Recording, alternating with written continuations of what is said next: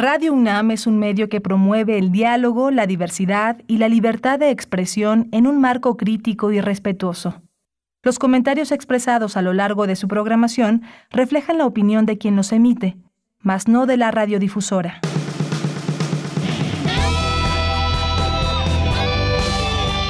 Prisma RU.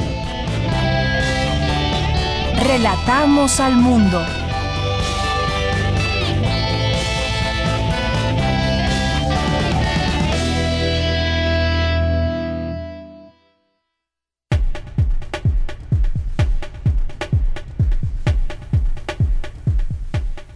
Buenas tardes, muchas gracias por acompañarnos ya aquí en Prisma RU en este día lunes, lunes 2 de mayo del año 2022. Nos da mucho gusto saludarles y recibirlos en este primer programa de este mes de mayo y que como decíamos hace unos días es el mes de nuestro aniversario número 6 que estamos por cumplir el próximo 30 de mayo, lo cual nos da muchísimo gusto. Pues les saludamos, les saludamos como todos los días de lunes a viernes de 1 a 3 de la tarde. Ahora ya recuerden, le estuvimos recordando que ya nuestras, nuestras estaciones, las frecuencias tanto de AM como FM se separaron y ya pueden escuchar la programación habitual de AM y la de FM. Así que estamos ahora en FM 96.1. Muchas gracias por sintonizarnos. También nos pueden escuchar, por supuesto, en www.radio.unam.mx. Agradezco allá en la producción a Marco Lubián, a Denis, Denis Licea en la asistencia, la asistencia de producción, a Coco Montes en los controles técnicos y aquí les saluda de Yanira Morán. Gracias por su sintonía. Y tenemos varias cosas el día de hoy. Entre ellas, mucho se ha hablado ahora de que la pandemia está cediendo para dar paso a la endemia. Y hay un modelo geomatemático para calcular o para medir esas estrategias contra la COVID-19 luego de dos años de, de olas continuas, el nuevo coronavirus y acompañadas de diversas y diferentes variantes, de irreparables muertes. Hay eh, formas de saber cómo se va a seguir comportando este virus a través de modelos matemáticos. En medio de esta incertidumbre hacia dónde vamos ya con las vacunas, eh, que tenemos un mejor escenario en el mundo, pues hay también dos escenarios posibles de aquí en adelante. Uno que es el optimista, que es el que el SARS-CoV-2 se adapte a un patrón menos disruptivo, parecido al de la influenza, y produzca brotes invernales con tasas de hospitalización y letalidad más bajas de las que vivimos en 2020 y 2021. Y hay otra que es la pesimista, y es que el virus continúe generando variantes que evadan la inmunidad y sean capaces de infectar a una gran cantidad de la población. Esto lo platicaremos en un momento más, estaremos platicando sobre este tema con el doctor Rafael Ángel Barrio Paredes, que es investigador del Instituto de Física y ha hablado sobre este modelo matemático de COVID-19. Así que con él platicaremos sobre números, números y COVID.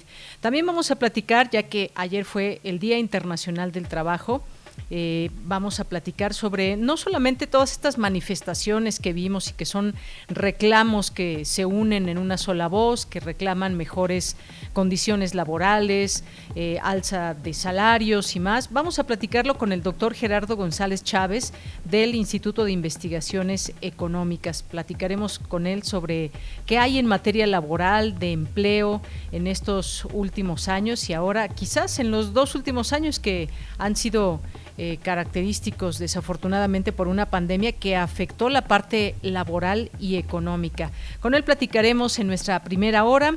También tendremos las actividades y más en la sala Julián Carrillo con Monserrat Muñoz. En nuestra segunda hora vamos a platicar sobre un libro que se llama Piel Blanca, Máscaras Negras, una crítica de la razón de colonial. Vamos a tener oportunidad de platicar con el investigador del Centro de Estudios Sociológicos en el Colegio de México, el doctor Pierre Gossens. También vamos a tener, por supuesto, hoy lunes la cartografía RU con Otto Cázares, Cultura con Tamara Quirós. Así que no se pierdan el programa Aquí también se pueden comunicar con nosotros a través de nuestras redes sociales en arroba PrismaRU en Twitter y PrismaRU en Facebook. Ahí Michelle González, que está ya en cabina, está muy atenta a sus mensajes. Así que ahí esperamos su comunicación. También tenemos la información universitaria, como todos los días, esa mirada a nuestra universidad. Gracias por estar con nosotros y desde aquí relatamos al mundo. Relatamos al mundo. Relatamos al mundo.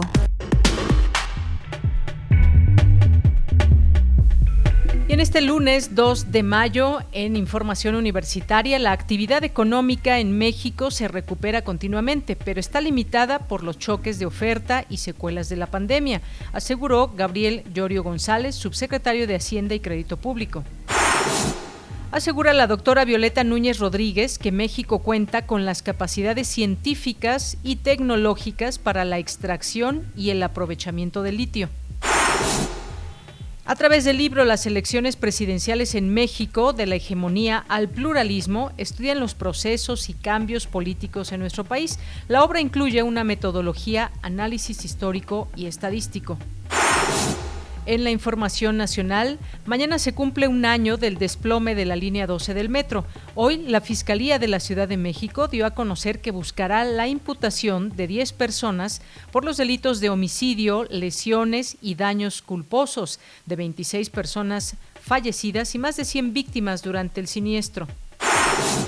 El presidente Andrés Manuel López Obrador informó que un análisis de balística mostró que la bala que mató al estudiante de Guanajuato no era del miembro de la Guardia Nacional que fue liberado. Sin embargo, aclaró que hay otro elemento de la misma corporación detenido como presunto responsable. Y en la información internacional, el ministro de Exteriores de Rusia, Sergei Lavrov, aseguró que la invasión a Ucrania es por la militarización y nazificación.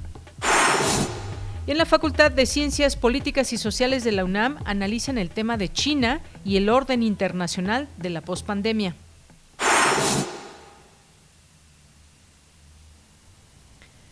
Bien, pues nos vamos ahora a nuestro a las actividades que tenemos a través de hoy y mañana en la UNAM. Hoy en la UNAM por ahí ya estará en un momento esta información que nos deja Daniel Olivares. Y por cierto, en los controles técnicos está Arturo González, a quien le mando muchos saludos desde aquí. Arturo, muchos saludos. Y continuamos con el mm, Hoy en la UNAM.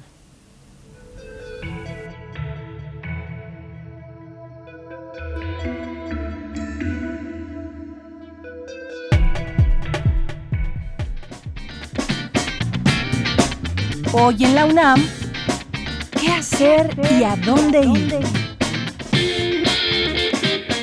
Hoy es lunes de Gaceta UNAM y en su portada nos presenta el tema Desaparecidas, feminicidios. En este trabajo especial se analiza cómo la sociedad no asume su responsabilidad y resulta más fácil culpabilizar a las mujeres de la violencia, además de cómo la impunidad es un factor agravante de la desaparición de mujeres. Consulta y descarga de manera gratuita la Gaceta de la UNAM a través del sitio oficial www.gaceta.unam.mx. A partir de hoy, 2 de mayo, la frecuencia de amplitud modulada de Radio UNAM regresa al aire con su programación habitual. A las 14 horas te espera la Feria de los Libros, serie de divulgación de actividades y publicaciones en colaboración con la Feria Internacional del Libro del Palacio de Minería y la Facultad de Ingeniería de la UNAM. La Feria de los Libros se transmite todos los lunes en punto de las 14 horas por el 860 de AM. Recuerda, a partir de hoy, 2 de mayo, podrás disfrutar de la programación habitual de amplitud modulada de. En punto de las 18 horas se espera la serie Conciencia, Psicología y Sociedad, una coproducción de Radio UNAM con la Facultad de Psicología de nuestra máxima casa de estudios. Hoy lunes 2 de mayo abordará el tema Masculinidad y Buen Trato y contará con la participación del maestro Claudio Sompanzi profesor de las Facultades de Psicología y Filosofía y Letras de la UNAM, quien hablará sobre la relación que existe entre la masculinidad y la violencia y cómo la promoción del buen trato en lo personal y social puede contribuir a la eliminación de la violencia. Sintoniza hoy, en punto de las 18 horas, el 96.1 de FM. Y recuerda, continuemos con las medidas sanitarias recomendadas para evitar un contagio de COVID-19.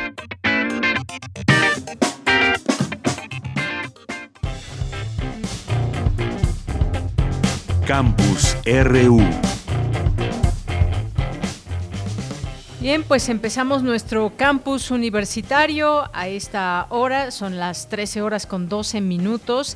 Le doy la bienvenida a mi compañera Virginia Sánchez que nos tiene la siguiente información. Inicia la cátedra eh, Secretaría de Hacienda y Crédito Público 2022 que organiza la Facultad de Economía de la UNAM. Cuéntanos, Vicky, muy buenas tardes. Hola, ¿qué tal, Bella? Muy buenas tardes aquí y al auditorio de Prisma RU. Así es, pues del 2 al 6 de mayo se llevará a cabo la tercera cátedra de la Secretaría de Hacienda y Crédito Público 2022, que como bien mencionas, organiza la Facultad de Economía de la UNAM, y esta vez se ha denominado la economía mexicana ante los impactos persistentes de la pandemia y el conflicto geopolítico, políticas públicas desde la oferta. Durante la inauguración, el director de la Facultad de Economía, Eduardo Vega López, señaló que esta cátedra está diseñada principalmente para actualizar y fortalecer la formación profesional de las y los economistas de la Facultad de Economía de la UNAM y para tener una interlocución formal, institucional, reflexiva y constructiva con el Gobierno de México, particularmente con esta entidad federal. Escuchemos.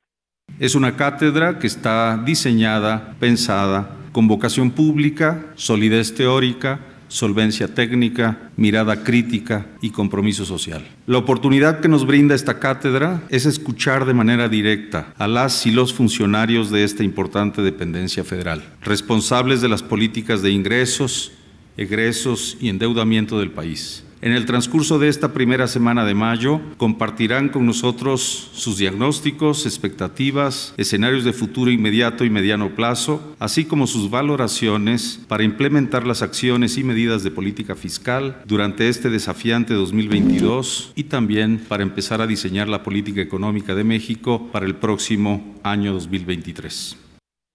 Por su parte, Leonardo Lomelí Banera, secretario general de la UNAM y en representación del rector Enrique Graue, destacó que se trata de una espléndida oportunidad para conocer los diagnósticos y propuestas de la más alta autoridad de las finanzas públicas del país para enfrentar una situación compleja en el marco de la pandemia y del conflicto bélico en Europa.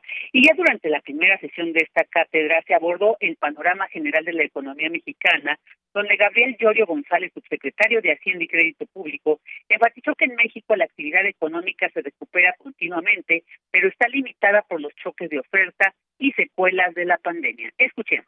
La recuperación, digamos, ha venido fluctuando con estos vaivenes que les he venido mencionando. La mayor parte de los estados han, digamos, recuperado sus niveles prepandemia, pero todavía hay bastantes estados que están más cerca o que están por alcanzar los niveles prepandemia. Ha tomado más tiempo de lo que, de lo que se ha esperado precisamente por estos oleajes de contagio que ha habido y por esas interrupciones de las cadenas de valor en, durante el 2020. Uno de los impactos más fuertes que tuvimos fue la contabilidad de la ley del outsourcing. La ley de, fue un impacto o digamos un efecto contable pero también la interrupción de la industria automotriz. ¿Por qué se interrumpió un poco la industria automotriz? Por la escasez otra vez de microprocesadores. Entonces, algunos de los estados están ya prácticamente entrando en niveles prepandemia y algunos están prácticamente a, punto de alcanzarlos, están entre el, entre el 90 y el 99% del nivel, pero lo que estamos observando es precisamente una recuperación asimétrica que va a continuar, pero es lo que está enfrentando en nuestro país y también en el resto, en el resto del mundo sobre el registro y el programa de esta tercera cátedra de la Secretaría de Cine y Crédito Público 2022 se pueden consultar en la página www.economía.unam.mx. Esta es la información. Vicky, muchas gracias y muy buenas tardes. Buenas tardes. Bien, pues ahí esta información sin duda importante. ¿Cómo se va dando la recuperación? Un poco más de tiempo del que se esperaba, dada la interrupción de la cadena de valores cuando hay contagios, cuando suben los contagios y hay que tomar medidas que impactan directamente a la economía. El tema del outsourcing también, en un momento más lo seguiremos platicando, lo retomaremos con el doctor Gerardo González Chávez. Por lo pronto nos vamos ahora con Cindy Pérez Ramírez. México sí cuenta con las capacidades científicas científicas y tecnológicas para la extracción y el aprovechamiento del litio. Cuéntanos, Cindy, buenas tardes. Deyanira, muy buenas tardes a ti y a todo el auditorio de Prisma RU. Derivado de una investigación, la doctora Violeta Núñez Rodríguez, doctora en Desarrollo Rural de la Universidad Autónoma Metropolitana Unidad Xochimilco y colaboradora de Rompeviento TV, y Ernesto Ledesma Ronte, director de Rompeviento TV, acaban con el mito sobre la supuesta ausencia de litio en México. En el trabajo periodístico se afirma, con base en entrevistas con ingenieros metalúrgicos y electrónicos, la existencia de litio en tierras sonorenses y su viabilidad de extracción, procesamiento e industrialización del carbonato de litio en beneficio de México. La gran industria minera decía que en México no había litio y también nos encontramos con un sector de la 4T que quería minimizar el tema del litio, ¿no? Ni siquiera lo toquemos. Y bueno, ya que empezaron a ver que se aportaban los datos que daba el Servicio Geológico estadounidense de que éramos la nación número 10 de acuerdo a sus eh, datos que ellos tenían con los mayores recursos de litio a nivel eh, mundial. Fuimos a este lugar de Vaca de Huachi que ellos decían eh, que si encontrábamos litio, que si lo podíamos separar, pues México no tenía la tecnología y por supuesto menos la electromovilidad. Y prácticamente el mensaje era solo nosotros tenemos esa posibilidad, o sea, la poderosa industria minera es la que lo tiene. Este trabajo pone en evidencia el entramado de intereses detrás de una campaña que se opone al proyecto de nacionalización de litio. Cabe señalar que ya los autores, la doctora Violeta Núñez y Ernesto Ledesma, han recibido amenazas de muerte. Escuchemos al director de Rompeviento TV. Si no hay litio y si es tan costoso procesar el litio de la arcilla, pues ¿cuál es el problema? Que se pueda garantizar que el litio sea de las y los mexicanos, como decía la propuesta del presidente Andrés Manuel López Obrador, y que ha generado, desde nuestro punto de vista, la primera grieta en la historia de México a la poderosa industria minera en el país. Que ya nosotros eh, pudimos confirmar in situ, verificado en campo, que si hay litio, que las cantidades de litio en arcilla que tenemos es incuantificable. De Yanira, apenas hace unos días, el presidente Andrés Manuel López Obrador anunció que nuestro país, Argentina, Bolivia y Chile participarán en una cumbre de países con potencial para la explotación de litio con el fin de reunir experiencias y realizar un trabajo conjunto. Esa es la información que tenemos. Cindy, muchas gracias y buenas tardes. Muy buenas tardes. Bien, pues estamos ante un tema muy importante. ¿En qué sentido? Pues hemos visto también distintas voces, hemos escuchado, leído, que hablan sobre la incapacidad tecnológica o científica para extraer el litio en México y se han mostrado en contra de esta nacionalización, diciendo que pues ya estaba en la en la, en la Constitución y más. Esta investigación, por supuesto, eh, interesante, los resultados que tienen. Ojalá que en algún momento podamos contar aquí con la participación de, eh, de alguno de los periodistas y sobre todo también de, eh, de este trabajo que han hecho y que han recorrido sitios, ahí por lo menos en las tierras sonorenses, como decía Violeta, que sí hay capacidad, eh, datos como ese que la industria minera quería minimizar el cuánto cuánto litio hay en México y pone en evidencia el proyecto de nacionalización también algunas voces e incluso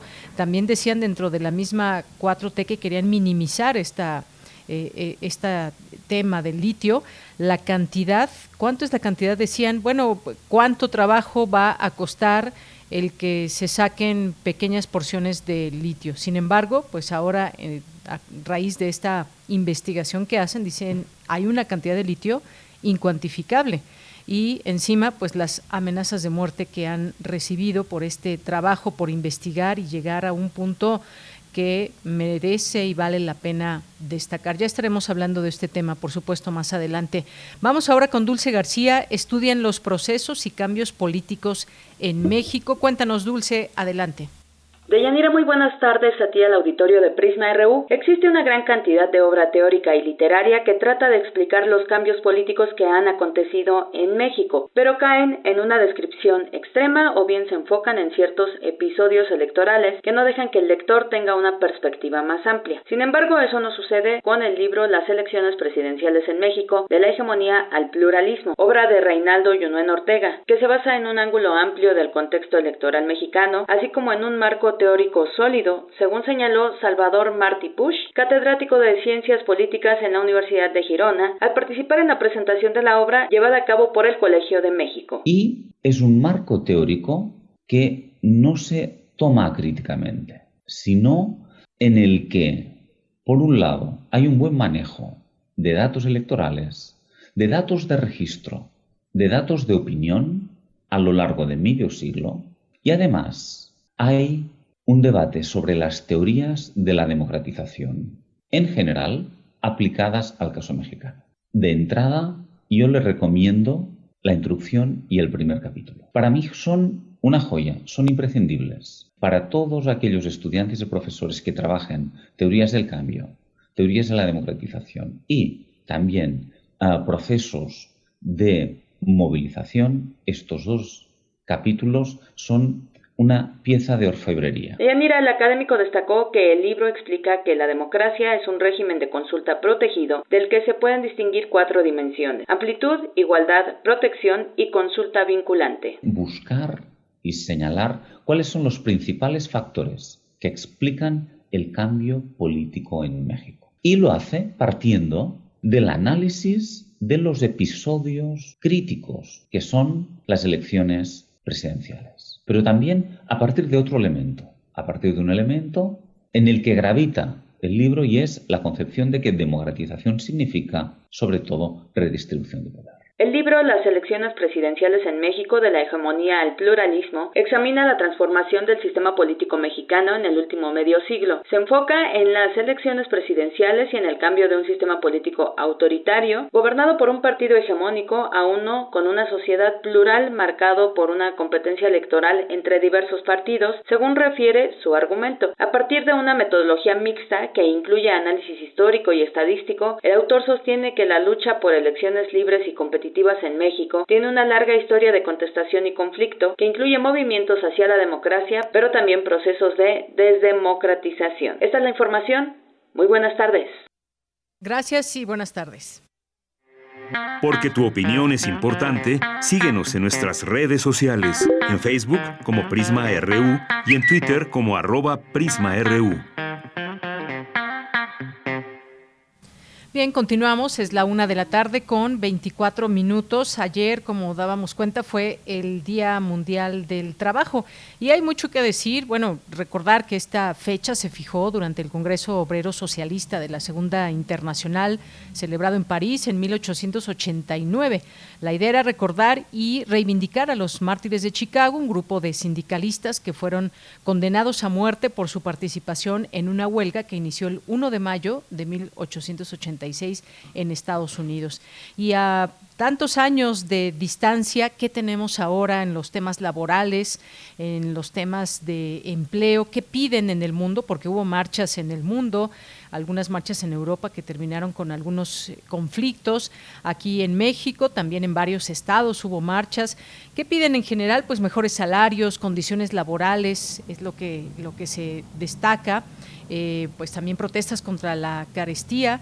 Esto fue la marca que hubo en las marchas de este 1 de mayo. Vamos a hablar del tema, ya está en la línea telefónica el doctor Gerardo González Chávez del Instituto de Investigaciones Económicas. Sus líneas de investigación son el mercado de trabajo en México, la importancia de las micro, pequeñas y medianas empresas en el desarrollo económico y la generación de empleos. Doctor Gerardo, bienvenido. Muy buenas tardes. Doctor, ¿me escucha? Bueno, en un momentito más tendremos al doctor Gerardo González para que nos pueda eh, comentar sobre estos temas ligados al trabajo, ligados al, eh, al empleo. Doctor Gerardo González Chávez, muy buenas tardes, bienvenido.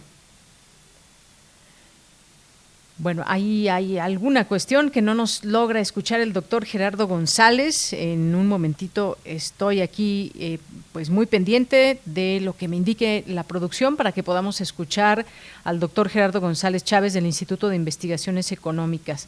Y algunos, algunos datos que se pueden destacar. Decía que en los estados, en distintos estados de la República Mexicana, eh, pues salieron organizaciones sociales, magisteriales, sindicales que marcharon eh, para pedir mejores condiciones laborales. ¿Qué es lo que, si pudiéramos hacer un recuento quizás, eh, lo que pudiéramos destacar en estos tiempos o en estos últimos años que se ha hecho a favor de la clase trabajadora?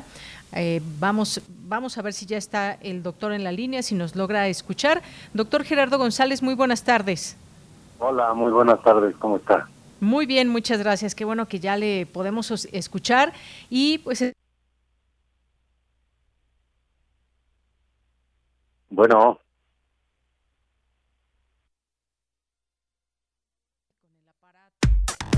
Relatamos al mundo. Relatamos al mundo. Porque tu opinión es importante, síguenos en nuestras redes sociales, en Facebook como Prisma RU y en Twitter como arroba PrismaRU.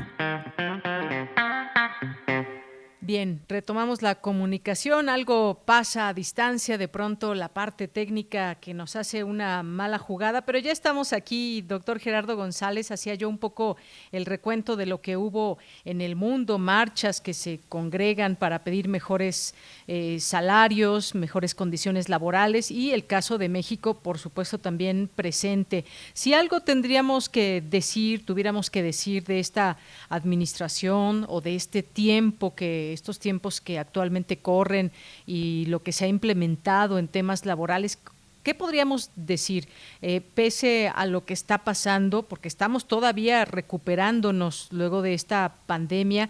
Eh, si pudiera hacer un resumen, doctor, ¿cómo podríamos ver el ámbito laboral en estos tiempos en México? Bueno, este, la verdad es que ¿Sí? Eh, me decían que había que, digamos, hablar un poco sobre la situación laboral en México. eh, nosotros hemos estado analizando este problema ya hace algún tiempo y pues hemos destacado precisamente que en el contexto este del eh, del neoliberalismo la economía mexicana se reestructuró en función a las necesidades del interés privado esto provocó una pérdida acumulada del poder adquisitivo de los trabajadores que ha sido superior al 75% con respecto al, al nivel más alto que se alcanzó en 1976. Eh, también hemos analizado el problema del desempleo que, que creció durante todo el periodo eh, este del digamos de las últimas cuatro décadas y eh, también el deterioro del mercado de trabajo, ¿no? Entonces, las luchas de los trabajadores se han estado centrado principalmente en la recuperación del poder adquisitivo y el mejoramiento de sus condiciones laborales, eh, que estas se fueron, digamos, como legalizadas en la reforma laboral del 2012. Eh, eh, la política salarial en México pues logró reducir los costos laborales, pero también profundizó el deterioro de las condiciones de vida de la mayor parte de la población. Y entonces es a partir de 2018 cuando se profundiza la crisis económica y que esta se vincula con la pandemia por lo que la economía registró, por lo que ustedes eh, señalan como una fuerte caída de más del 9% del, del crecimiento de la economía y un deterioro muy importante de las condiciones de vida de la población. Que esta ha crecido de manera impresionante también este la población económicamente activa pues ya son cerca de 58 millones de personas. Eh, y bueno después de la pandemia y estos últimos dos años este pues se ha ido un poco recuperando la, la el empleo, se ha recuperado eh, de manera importante en los últimos dos años para alcanzar los niveles de antes de la crisis de, económica y la crisis de la pandemia. Y por cierto en el mes de este enero de, de este año hay una pequeña este, reducción del porcentaje en cuanto a la población económicamente activa desempleada que pasó de 3.7 a 3.6. Eso significó que se redujo el número de desempleados en 418 mil personas. La de, con una tasa de desocupación que sería ahora del 3.6%. A mí me parece importante que, este bueno, es una crisis mundial, ¿no? Donde el, desempleo en la mayoría de los países ha sido muy elevado. Eh, el cambio eh, este, del modelo, en el caso de México, el cambio del modelo económico ha permitido una recuperación un tanto más rápida en comparación con otros países. Eh, creo que se han recuperado los puestos de trabajo antes de la crisis, además de que programas muy importantes, eh, programas sociales y programas de infraestructura, eh, como son la construcción del aeropuerto Felipe Ángeles, la refinería Olmeca o el Tren Maya, y los distintos programas que han este, mejorado la comunicación en todo el país han permitido la generación de empleos directos e indirectos. Pero también estos programas desde la perspectiva social, como por ejemplo los programas de Sembrando Vida o Jóvenes Construyendo el Futuro o la construcción de universidades y otras actividades, se han permitido, han generado también empleos que muchas veces pues no se registra como parte de la del mejoramiento de la informalidad, que como sabemos en nuestro país es eh, cercana al 50%, es decir, de los 58 millones de empleados eh, de, la PEA, pues alrededor de 30 millones no, no son formales o tienen carencias importantes en cuanto a la seguridad eh, social.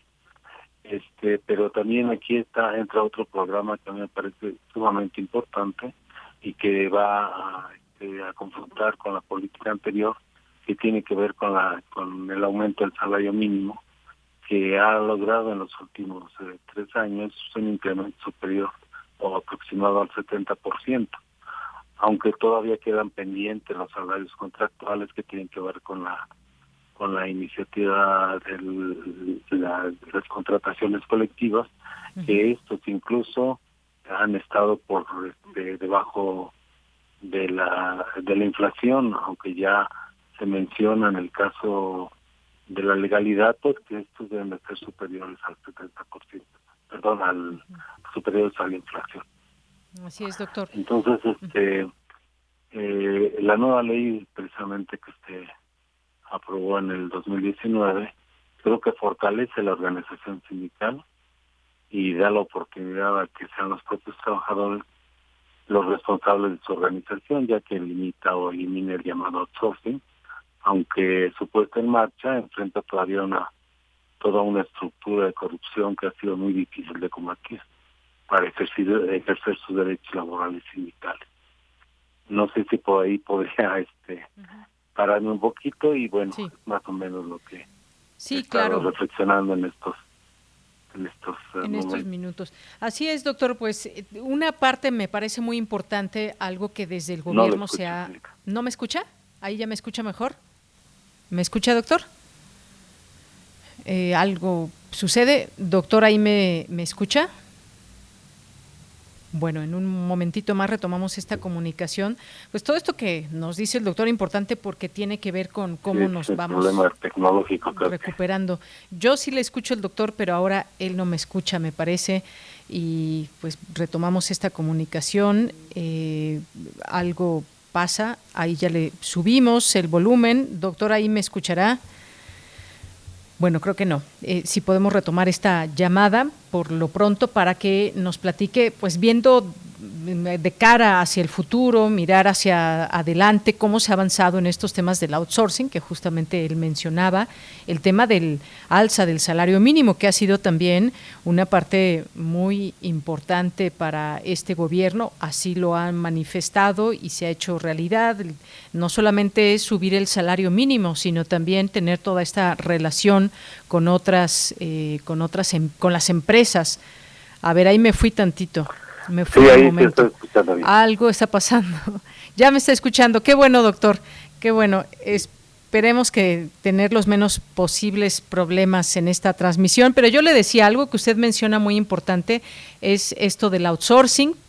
Es el tema, yo quiero meter esta parte del alza del salario mínimo, algo que con mucha fuerza ha impulsado este gobierno, que no significa solamente subir a tanto el salario mínimo, sino eh, platicar con todas las empresas, llegar a acuerdos para que se pueda dar esta alza en el salario del trabajador. En esta parte, ¿qué nos puede decir? ¿Cómo abona el salario mínimo? Que sabemos que pues muchas personas siguen diciendo, bueno, mi salario sigue siendo bajo y demás, pero ¿cómo se gana terreno en esta parte hacia los trabajadores cuando se sube el salario mínimo, doctor? Pues eh, tiene un efecto muy importante. Si nosotros recordamos antes del, digamos, de esta modificación de la política laboral, se daba el aumento del salario, eh, digamos, este, muy por debajo de la inflación. Entonces este, se hablaba de que el salario mínimo era como el paro, es decir, el lugar donde confluían los otros este, eh, salarios, sobre todo los contractuales, para intentar a, que sus salarios aumentaran al, al nivel del salario mínimo. Por lo regular eh, era factible que los salarios contractuales aumentaran a ese nivel, a ese nivel que aumentaba el salario mínimo, pero pues nos, nos acordamos que había aumentos de dos pesos, ¿no? De del 3%, del este, 2%, ¿no? Del 3, del 4%. Y en función a eso los salarios contractuales se negociaban. A partir del 2019 eh, se dio el aumento del salario mínimo en 19% en la primera, en 16% en la primera ocasión cuando la inflación era alrededor del 4 o 5%. Entonces, esto significó un mejoramiento del poder adquisitivo de los trabajadores. Y se pudo llegar, como usted decía, a un acuerdo entre los tres sectores, ¿no? El sector patronal, el sindical y el, el, gobierno. Entonces, eso eh, vino a modificar la política que se tenía, que era de control salarial y de achacarle al salario como el que tenía este, la culpa de la, de la inflación, lo cual se puede demostrar con estos aumentos que no fue así. Incluyendo, por ejemplo, la zona, la, la, el norte del país, en, eh, eh, en donde se aumentó al doble el salario mínimo, particularmente en las maquiladoras, ¿no? Se, se duplicó allí el salario y se decía que iba a tener efectos sí. lo cual tampoco fue verdad. Y luego se han ido aumentando los, los salarios de tal manera que ya representa en términos este, nominales cerca del 70% el aumento del salario, es decir, se ha recuperado el 70%, aunque lógicamente tenemos que ir también descontando la inflación para decir que en términos reales pues este, es necesario que siga aumentando para poder alcanzar el nivel que no decir, diríamos que era lo mejor de 1976, pero sí que era el nivel más alto que se alcanzó. Es decir, eh, un salario mínimo actual representa como la cuarta parte del salario mínimo de 1976. Entonces, eso es importante ahora en, estos momentos porque eh, se modifica después la política de, contención salarial de, y se busca mejorar esas condiciones de vida. Pero como decía hace un momento, todavía queda pendiente el salario contractual, entre los cuales están los salarios de las universidades, ¿no? Donde los incrementos, por ejemplo, el último año fue de 3.5, eh, un poquito más, y la inflación fue de 7.1%. Entonces nosotros, como, como, trabajadores asalariados eh, eh, con un contrato, pues, seguimos perdiendo poder adquisitivo. Muy bien. Bueno. Bueno, pues Sí, doctor. Pues muchas gracias, gracias por estos comentarios. Ojalá que la próxima vez que hablemos, doctor, tengamos menos, menos problemas técnicos para escucharlo mejor, pero creo que queda expuesta bien estas ideas que nos ha hecho en torno al trabajo, a los salarios y todo esto que enmarca también un Día Internacional del Trabajo, sobre todo en cuando pensamos en México, si nos comparamos con otros países, bueno, pues esa ya es otra otra plática que ojalá pronto podamos tener. Por lo pronto, muchas gracias, doctor. Muchas gracias y ojalá nos ayude la tecnología la próxima vez. Hasta luego. Claro que sí, hasta luego, doctor fue el doctor Gerardo González Chávez del Instituto de Investigaciones Económicas. Sus líneas de investigación, el mercado de trabajo en México, la importancia de las micro, pequeñas y medianas empresas en el desarrollo económico y la generación de empleos. Tu opinión es importante. Síguenos en nuestras redes sociales, en Facebook como Prisma RU y en Twitter como arroba PrismaRU.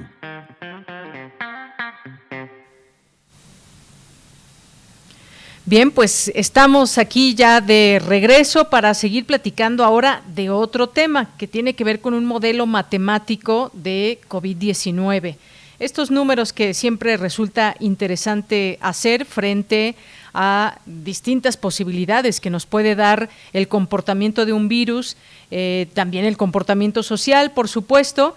Ya está en la línea telefónica el doctor Rafael Ángel Barrio Paredes, que es investigador del Instituto de Física, creó CEIRS, que es un modelo matemático, estadístico y geográfico que muestra el comportamiento de la pandemia y la eficiencia o no de un proceso de vacunación contra COVID-19 en cualquier parte del mundo. Le doy la bienvenida a este espacio informativo de Prisma RU de Radio UNAM. Doctor, buenas tardes. Buenas tardes, ¿cómo está? Muy bien, muchas gracias. Pues muy interesante todo esto que, eh, que hay con los números y este modelo geomatemático, porque después de dos años en los que hemos tenido olas, este virus que en su momento nuevo, pero lo que sí hemos tenido son nuevas variantes acompañadas, como sabemos, de muchas muertes y muchos contagios, pues hay eh, este modelo que surge para irnos eh, guiando, digamos, en lo que puede pasar en cuanto a números, eh, tomando en cuenta estrategias que hay en marcha en el mundo y en cada país. Cuéntenos un poco de este modelo geomatemático, doctor. Ah, mire, eh, bueno, eh, es, un modelo que se nos ocurrió en el 2009 cuando apareció la, la pandemia del H1N1, que se acuerda que apareció precisamente en México y hubo muchas medidas de confinamiento y hubo muchas cosas políticas con Calderón, que si servía, que si no servía. Entonces se nos ocurrió que hay muchos modelos para las epidemias, ¿no? En que toman en cuenta pues la letalidad, el grado de contagio y todas estas cosas, eh, los tiempos de inmunidad, para eh, simular cómo se desarrolla eh, una enfermedad, una epidemia de ese estilo pero en ningún caso se había tomado en cuenta la geografía. Es decir, que los países no tienen población constante, sino que hay ciertos sitios donde se acumula la población y sitios que están prácticamente vacíos y que además esos sitios están comunicados por carreteras, por trenes, por aviones y todo esto. Y realmente en los tiempos modernos las eh, enfermedades se contagian más que nada por vía aérea y por y, por trenes, ¿no? O sea, y por coches, o sea, la gente viaja a muchas más largas distancias. Entonces eso había que tomarlo en cuenta. Bueno, y entonces eh, hicimos este modelo muy sencillito y esto y pudimos reproducir cómo se había desarrollado esa pandemia en ese año. Obviamente cuando apareció el, el COVID, pues dijimos vamos a hacerlo pero para el COVID tuvimos que modificar el, programa para eh, simular otro tipo de pandemia, otro tipo de enfermedad, otro tipo de letalidad, y bueno, pues aplicarlo en forma más fina, porque verá que en 10 años la computación ha, ha avanzado muchísimo, entonces ahora eh, hacemos, digamos, tomamos en consideración mapas de un país en, los cuales ponemos uno de estos modelos matemáticos en, una celda de más o menos de dos kilómetros de largo, o sea, de cuatro kilómetros cuadrados, ¿no?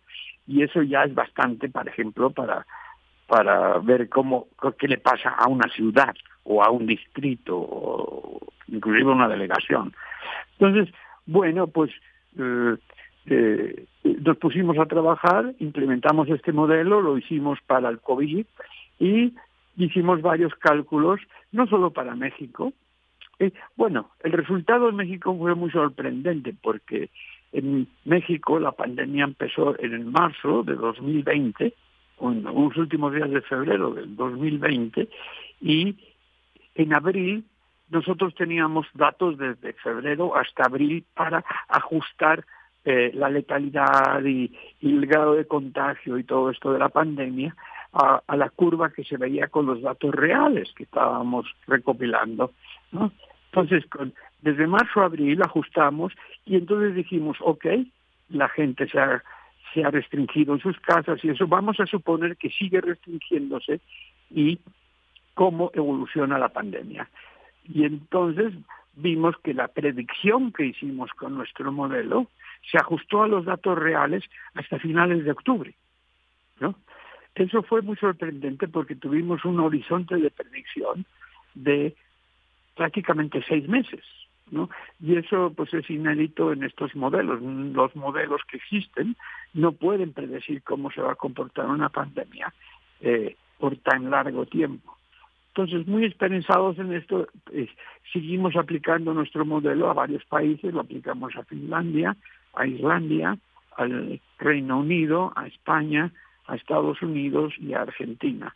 Y bueno, eh, los resultados que hemos obtenido durante estos dos últimos años han sido muy, muy buenos porque hemos seguido desarrollando el modelo para incluir los programas de vacunación, que son muy importantes, que modifican mucho el, el, ocurrimiento de la pandemia, y también eh, eh, la inclusión de, de, cepas con diferentes grados de letalidad o de grado de contagio, ¿no?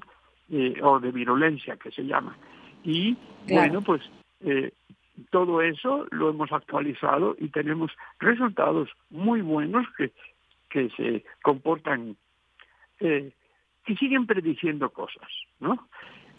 claro, que predecir es pues es como tener una bolita de cristal porque uno no va a saber si la gente se va a comportar igual, si va a haber las mismas medidas, si van a abrir o a cerrar los países, las líneas aéreas, todo eso no lo sabemos. Pero podemos, este programa puede, eh, este modelo puede servir para decir, bueno, en el dado caso que aparezca una variante con letalidad tal y virulencia tal, ¿qué podemos hacer ante diferentes escenarios y qué es lo que puede pasar? ¿Y cuáles son las medidas que hay que tomar que sean más eficientes, porque ya vimos en el transcurso de estos dos años que cerrar los países a piedra y lodo pues no es muy conveniente, ¿no? ni para la salud mental de la gente ni para el, grado de dispersión de la pandemia. O sea, la pandemia sigue y aunque y ahora lo que estamos estudiando y incluyendo en este modelo es el comportamiento social de las autoridades y de la gente. O sea, dividimos a la gente entre gente común y autoridades. Entonces las autoridades imponen alguna restricción y la gente obedece. ¿no? ¿Y qué tanto obedece? Eso es muy importante para el desarrollo posterior de la pandemia. Y además, porque estamos poniendo que la decisión que toma la gente de obedecer o no obedecer no solamente tiene que ver con el miedo a no infectar o no infectarse, sino también con su bolsillo, o sea, cuál es el impacto económico que está teniendo en su familia el tener que estar encerrado y ese tipo de cosas, ¿no? Entonces, lo que estamos viendo es que debido a que existe un impacto económico bastante fuerte en el bolsillo de la gente, la gente pues se ve obligada a no obedecer. Y entonces, bueno, pues la pandemia pues crece. Por ejemplo, ahora en España hay mucha libertad, no se usan máscaras ni nada de eso, pero eh, eh, se está viendo el resurgimiento de una nueva ola, que nosotros la podemos predecir con nuestro modelo. Bueno, pues más que vigente este modelo, doctor, que nos acerca a estas posibilidades que se tienen en el mundo, en México, por supuesto. Eh, es difícil, como usted dice, saber qué va a ocurrir en los próximos meses y visualizar si volveremos plenamente a la normalidad eh, o no. Hay varios escenarios, bueno, dos específicamente, uno que es el pesimista, otro que es el más positivo en torno a todo esto, pero esto que menciona, efectivamente, el comportamiento tanto de autoridades como de ciudadanos, a veces se nos da una indicación y no la cumplimos y se tiene que llegar de pronto a, a situaciones como China, que ahí son confinamientos literalmente bastante duros porque no pueden salir más que para en casos casi de una emergencia. Este, digamos, estos datos que se dan y que se hace un balance ahí con números para comparar el efecto de estrategias de vacunación. Ahora, con la vacunación, ¿qué es lo que nos puede mostrar este, este modelo, doctor? ¿Está sirviendo, por supuesto, la vacuna? Vemos que sí, pero pese a ello y si surgen nuevas variantes, eh, ¿cómo, ¿cómo se puede eh, sacar algunas conjeturas que nos lleven a saber qué va a pasar en, los, en el mundo los próximos meses? Sí, bueno, como le digo, no soy adivino, no tengo una bola de cristal, no sé qué va a pasar en el mundo. Lo que estamos viendo es el resurgimiento de, por ejemplo, en España, la séptima ola. ¿no?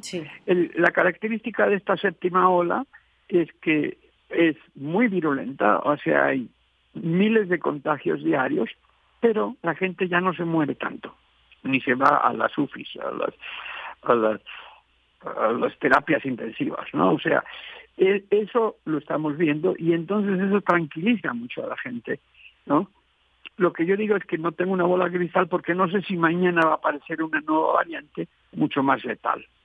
Y en ese caso, bueno, pues las medidas que hay que tomar son diferentes. La ventaja que tiene este modelo es que nosotros podemos escenificar estos casos hipotéticos. O sea, vamos a suponer que dentro de un mes aparece una variante con una letalidad digamos, del 50% más grande que la Omicron o, que la Delta, y entonces vemos qué pasa. Y entonces ahí, en, esa, en ese escenario, podemos probar diferentes medidas de restricciones, medidas farmacéuticas, eh, como las vacunas, o medidas no farmacéuticas, como las restricciones, y entonces podemos ver cuál de todas es la que conviene. En este momento, con un equipo de colaboradores argentinos estamos haciendo un programa que se llama de inteligencia artificial o de neural network y ese tipo de cosas para precisamente poder contestar este tipo de preguntas. Estamos haciendo un estudio del desarrollo de la pandemia en todos los países del mundo y estamos clasificándolos de acuerdo a las diferentes medidas que se han tomado en estos países. Y resulta que hay cosas muy chistosas, porque hay países que han tomado medidas totalmente diferentes, por ejemplo Austria y Brasil, ¿no? y sin embargo el comportamiento de la pandemia ha sido muy similar. ¿eh? Efectivamente. Pues muchas gracias, doctor, por compartir este modelo que nos diga un poco cómo funciona, que fue concretado ahí en el Instituto de Física y presentado en la revista Scientific Reports y que tiene un enfoque más general, universal, eh, que se puede utilizar en distintas realidades y sacar un amplio espectro de informaciones y datos, que es lo que, lo que también se persigue, estos datos que nos acerquen a una posible realidad. Como usted dice, no se puede adivinar qué va a pasar el día de mañana, pero sí con el comportamiento de gobiernos, el comportamiento social, se puede indagar un poco más. Se, se aplicó ya en Reino Unido con eh, datos que estuvieron muy precisos en relación con las variantes y esta es la utilidad de este modelo. Pues no me resta más que agradecerle, doctor, que haya estado con nosotros y que nos platique un poco de este proyecto que, por cierto, usted eh, lidera. Muchas gracias, el agradecido soy yo. Qué bueno que están haciendo este tipo de difusión para las personas. Eh, muchas gracias a usted. A usted le mandamos un abrazo. Muchas gracias y hasta luego. Igualmente. Bien, pues fue el doctor Rafael Ángel Barrio Paredes, investigador del Instituto de Física, que creó el CEIR, así se llama, un modelo matemático, estadístico y geográfico que muestra el comportamiento de la pandemia y la eficiencia o no de un proceso de vacunación contra la COVID-19 en cualquier parte del mundo. Continuamos. Sala Julián Carrillo presenta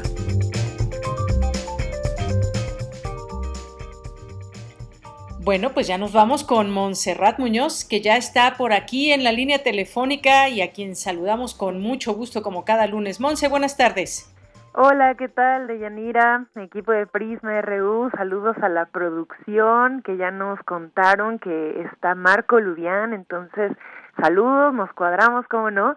También a las y los radioescuchas, a quienes sintonizan Radio Universidad no solo los lunes, sino también pues todos los días de la semana, todos quienes hacen parte de nuestra programación, pues su sueño, su vida y asimismo también con el espíritu de las artes, los animamos en esta sección que celebra las actividades y agenda cultural de la Sala Julián Carrillo, de Radio Universidad también, compartiendo con ustedes las buenas noticias.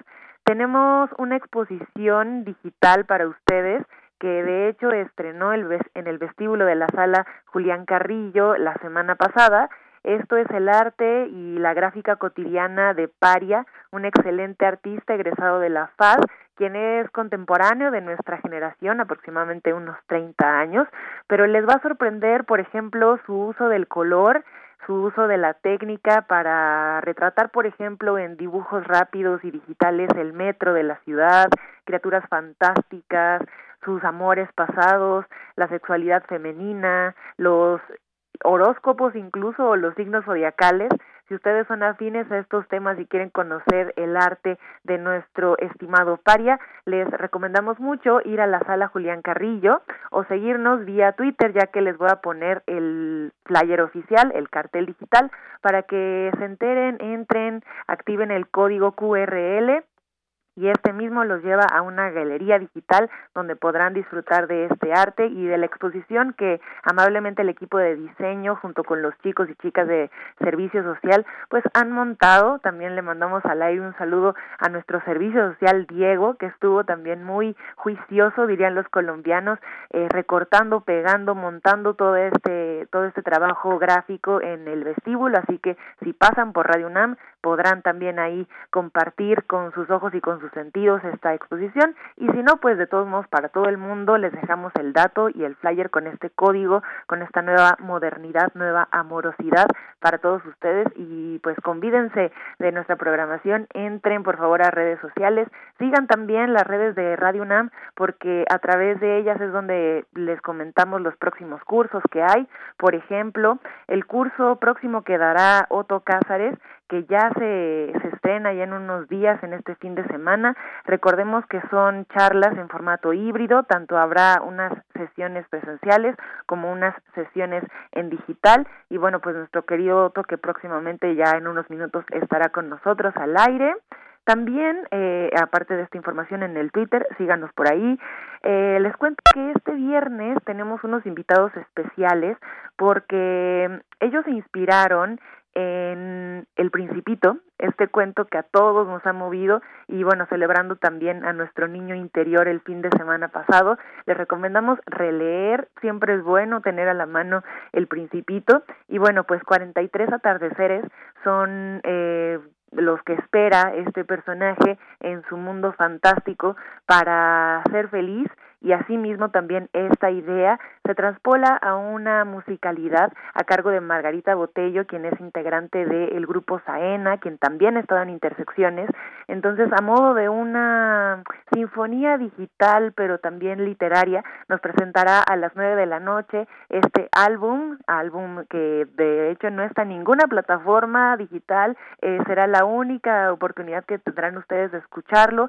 Después de unos meses se estrenará, pues ya, digamos, en Spotify, en Bandcamp y en un sello discográfico de alto renombre, pero trayéndoles las exclusivas las exclusivas musicales y sonoras. Les invitamos también a seguir la página Sala Julián Carrillo en Facebook para primero conversar con, con Margarita sobre esta música y después al aire 43 atardeceres, una sinfonía de verdad que les va a mover el oído y el corazón. Así que con estas novedades y con esta agenda cultural pues sonrío porque es lunes de luna y les invito a todos ustedes a seguirnos pues siempre en redes sociales y también pues ya cada vez más cerca de, de estrenarnos en, en la sala en formato presencial e híbrido, ténganos paciencia, estamos haciendo todo lo pertinente para que el regreso sea paulatino y seguro a nuestras actividades. Mientras tanto, les compartimos y los hacemos cómplices y partícipes de esta programación. Así que muchas gracias, Deyanira, y síganos en Twitter, por ahí seguimos en la conversación. Muy bien, pues muchas gracias a ti, Monse. Nos escuchamos el siguiente lunes. Gracias por estas invitaciones que nos haces. Muy buenas tardes y va un abrazo para ti. Abrazo, tú que estás por allá, date una vuelta al vestíbulo de Yanira. Mañana iremos porque hoy no nos tocó desde cabina, pero mañana ya estaremos por allá. Claramente. Te abrazo mucho, gracias. Gracias, Monse. Con esto nos vamos al corte, regresamos a la segunda hora de Prisma RU. Relatamos al mundo. Relatamos al mundo.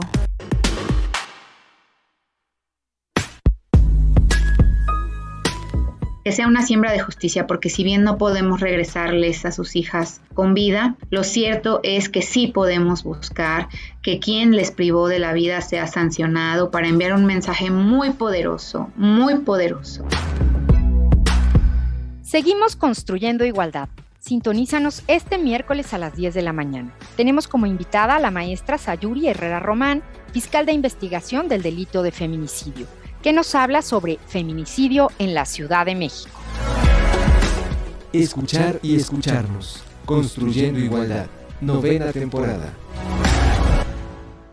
Habla Mario Delgado. Este 10 de abril, el pueblo de México volvió a hacer historia. La democracia participativa es ya una realidad. Ahora el pueblo tiene todo el poder y de aquí en adelante todos los presidentes tendrán que mandar obedeciendo, como lo hace Andrés Manuel López Obrador. Por eso 9 de cada 10 mexicanos y mexicanas decidieron que siga con su mandato, apoyando a los más humildes y gobernando con honestidad. Vamos juntos a seguir transformando a México, porque es un honor estar con Obrador. Morena, la esperanza de México. Fentanilo heroína, cocaína, piedra, cristal. No importa qué droga química te metas, de todas formas te destruyes. La sangre de las drogas nos mancha a todos. Mejor métete esto en la cabeza. Si te drogas, te dañas. Si necesitas ayuda, llama a la línea de la vida, 800-911-2000. Para vivir feliz, no necesitas meterte en nada. Todo dentro de la cultura humana significa. La moda es un mecanismo de expresión política, subversiva y provocadora. El Museo Universitario del Chopo te invita a estudiar las estéticas fuera del lenguaje hegemónico en el laboratorio en línea contra culturas excéntricas, significaciones del cuerpo subversivo contemporáneo en contextos no occidentales. Imparte Janine Diego, del 13 de mayo al 17 de junio todos los viernes de las 12.30 a las 14 horas a través de Zoom. Mayores informes e inscripciones en www.chopo.unam.mx. El excéntrico fenómeno conocido como moda. Museo Universitario del Chopo. Porque tu opinión es importante, síguenos en nuestras redes sociales, en Facebook como Prisma RU y en Twitter como arroba PrismaRU.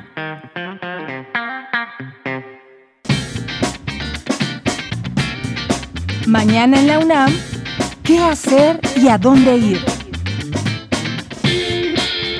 Mañana 3 de mayo en punto de las 12 del día podrás disfrutar de nueva cuenta de Ingeniería en Marcha, programa dedicado a la divulgación del quehacer de la Facultad de Ingeniería. Sintoniza mañana 3 de mayo en punto de las 12 del día el 860 de AM. ¿Sabías que el aumento de los días calurosos en estos últimos meses es consecuencia de los gases de efecto invernadero que hemos generado y van directo a la atmósfera? Te recomendamos el trabajo especial ¿Qué calor? Y es nuestra culpa, desarrollado por el Instituto de Ciencias de la Atmósfera y Cambio Climático de la UNAM, donde podrás conocer más acerca del incremento de la temperatura durante la temporada de calor. Dicho material lo podrás consultar en el sitio oficial del Instituto de Ciencias de la Atmósfera y Cambio Climático de la UNAM en www.atmosfera.unam.mx. La Escuela Nacional de Lenguas, Lingüística y Traducción de la UNAM organiza la conferencia Procesos de Codificación y Decodificación de Obras Híbridas, que será impartida por la doctora María Andrea Giován. Conéctate mañana 3 de mayo en punto de las 12 del día a través del canal oficial de YouTube de la Escuela Nacional de Lenguas, Lingüística y Traducción de la UNAM. Para Prisma RU, Daniel Olivares Aranda.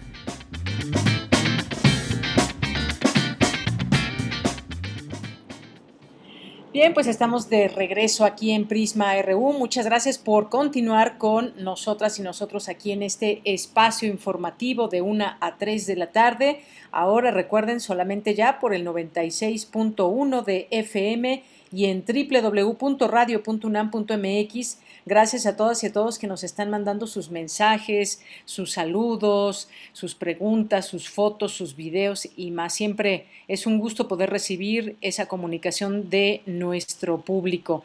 Así que, pues, eh, para luego es tarde, como dicen, mandemos saludos. Jorge Fra, muchos saludos, te mandamos desde aquí. Gracias y pues ahí escuchándonos diariamente, Jorge Fra. Eh, también a Ricardo Vázquez, también muchos saludos, Mayre Elizondo, Rosario Durán Martínez, Resiliencia Carla Salazar, muchas gracias, a Enrique de León Balbuena, Eh, José Luis Barbosa, muchas gracias. A César Soto. Nos dice, en lunes llegué al pase de lista Sonora, la liberación del integrante de la Guardia Nacional. Ayer no fue precisado el motivo del dictamen pericial, donde no resultó coincidente el proyectil y arma y no se logró evidenciar responsabilidad penal. Por eso es que salió esta persona que estaba detenida. Sin embargo, pues hay una bala, hay una persona muerta y pues las investigaciones continúan. Si no fue él, fue otra persona de la misma corporación, ya dijo el presidente, y se investiga este caso. Gracias, César. Jorge Morán Guzmán nos dice que tu café sea fuerte y tu lunes sea corto. Muchas gracias, Jorge. Muchos saludos. Gracias también que nos dice, llevamos un cuarto del año atento al pulso del mundo globalizado, de un mundo globalizado que empieza a no ser global. ¿Qué nivel de confianza tiene el modelo matemático de COVID-19? Bueno, Jorge, como nos decía el doctor, ya fue utilizado, por ejemplo, en el Reino Unido y fue muy atinado en cuanto a los números y se seguirá utilizando. Está más que vigente este modelo. Muchas gracias. Y depende de muchas cosas. Por ejemplo, aquí hubo un confinamiento del 30%. En otros lugares hubo un confinamiento del 70, del 80% y entonces los números comienzan a cambiar. Evidentemente, donde hay un confinamiento más estricto, va a haber menos contagios que en un lugar como México, donde mucha gente no pudo parar por sus actividades cotidianas. Gracias por la pregunta. Abel Fernández, aquí pendientes de Prisma RU de Radio UNAM. Gracias, Abel. David Castillo Pérez, muchos saludos. Muy buenas tardes a todos y cuidémonos mucho, por favor. Muchas gracias, David. Gracias eh, también a José Luis León. Te mandamos muchos saludos, José Luis. Eh, también le mandamos muchos saludos a la gremia. Muchas gracias a Rosario. Feliz lunes. Vamos a arrancar la semana con una gran sonrisa. Gracias, eh, Rosario. Te mandamos un abrazo. Por aquí ya está también un mensaje de Otto Cázares. El 2 y 3 de mayo de 1808, en la mirada de Francisco de Goya, volver visible la tragedia en la cultura, volver visible la cultura en la tragedia. Su cartografía de, de hoy, en un momento más, por ahí de las 2.35. Rosa Brizuela, muchos saludos. Flavio Orteganzo. Eh, Carla Salazar, no cedimos espacios del crimen organizado, el crimen organizado nos los arrebató. Eh, aquí nos manda una nota de la Gaceta UNAM, muchas gracias y por supuesto la compartimos y la leemos.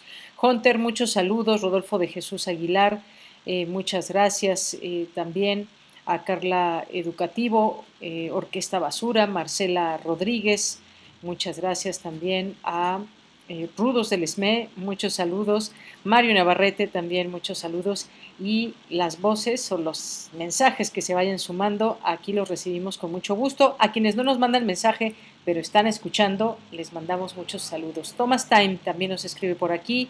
Jorge nos dice, Jorge Fra, feliz inicio de semana a todo el equipo de Prisma RU. Muchas gracias y continuamos con la información en este día lunes 2 de mayo. Nos vamos ahora con esta información de mi compañera Cristina Godínez. Académicos analizan el tema de China y el orden internacional de la pospandemia. Adelante, Cristina. Hola, ¿qué tal, Deyanira? Un saludo para ti y para el auditorio de Prisma RU. En el marco del 50 aniversario del Sistema Universidad Abierta y Educación a Distancia de la Facultad de Ciencias Políticas y Sociales de la UNAM, se realizó el foro China y el orden internacional de la pospandemia. Mariana Escalante, profesora de Ciencias Políticas, habló de la importancia de China y su papel durante la pandemia. La pandemia puso eh, en evidencia la debilidad de los organismos internacionales, eh, la falta de expectativa de que, pues aún ante retos globales tan incontrolables y complejos, eh, como una epidemia, como una pandemia, parecía que iba a haber algo diferente, ¿no? Pero evidentemente los países más poderosos no pudieron llegar a acuerdos, no hubo formas de alcanzar la cooperación y más bien se han incrementado los espacios para la rivalidad. Y, y bueno, la respuesta ante la epidemia ha sido en realidad muy pobre. ¿no? Por su parte, el profesor Genaro Berinstein, secretario de investigación del Centro de Relaciones Internacionales, trató del impacto de la COVID-19 y el nuevo orden internacional. Como todavía seguimos sufriendo los estragos de la pandemia, aún hay restricciones para que ciudadanos chinos puedan ingresar a 130 países, eh, sobre todo porque en países de Europa y en países de Estados Unidos no, no están aceptando la, la, inoculación a través de la vacuna CanSino o de la vacuna Sputnik. Hay como un monopolio ahí de, de los, eh, las farmacéuticas y de los intereses de países como Estados Unidos y países de la Unión Europea de que se, la gente se inocule y adquiera, por supuesto, que se compre la vacuna que ellos fabrican. Entonces, pues mantiene las restricciones, aún se mantienen las restricciones para que eh, ciudadanos chinos puedan ingresar a, al menos a 130 países. Los académicos coincidieron en que en el escenario internacional no se puede hablar de un fin de la pandemia. De Yanire, este es mi reporte. Buenas tardes. Muchas gracias, gracias Cristina Godínez por esta información. Y se me pasaba un saludo, por supuesto que tenemos aquí una radioescucha que nos sintoniza desde La Habana, Cuba. Ella es Milagros Aguilera Marchetti, nos está escuchando en este momento. Le mandamos muchos saludos, ojalá que eventualmente nos pueda compartir una foto de la bella Habana del mar o de algunas eh, calles o de algo que, te guste, Milagros, ya que nos estás escuchando en otro momento, que nos puedas mandar alguna fotografía. Por lo pronto, pues muchas gracias por tu, por tu sintonía desde La Habana, Cuba, y le mandamos muchos saludos a quien pudiera estar también escuchándonos en, este, en esta hermosa isla, este hermoso país. Muchas gracias, Milagros Aguilera, y pues muchos saludos desde aquí. Vámonos ahora con la información internacional a través de Radio Francia.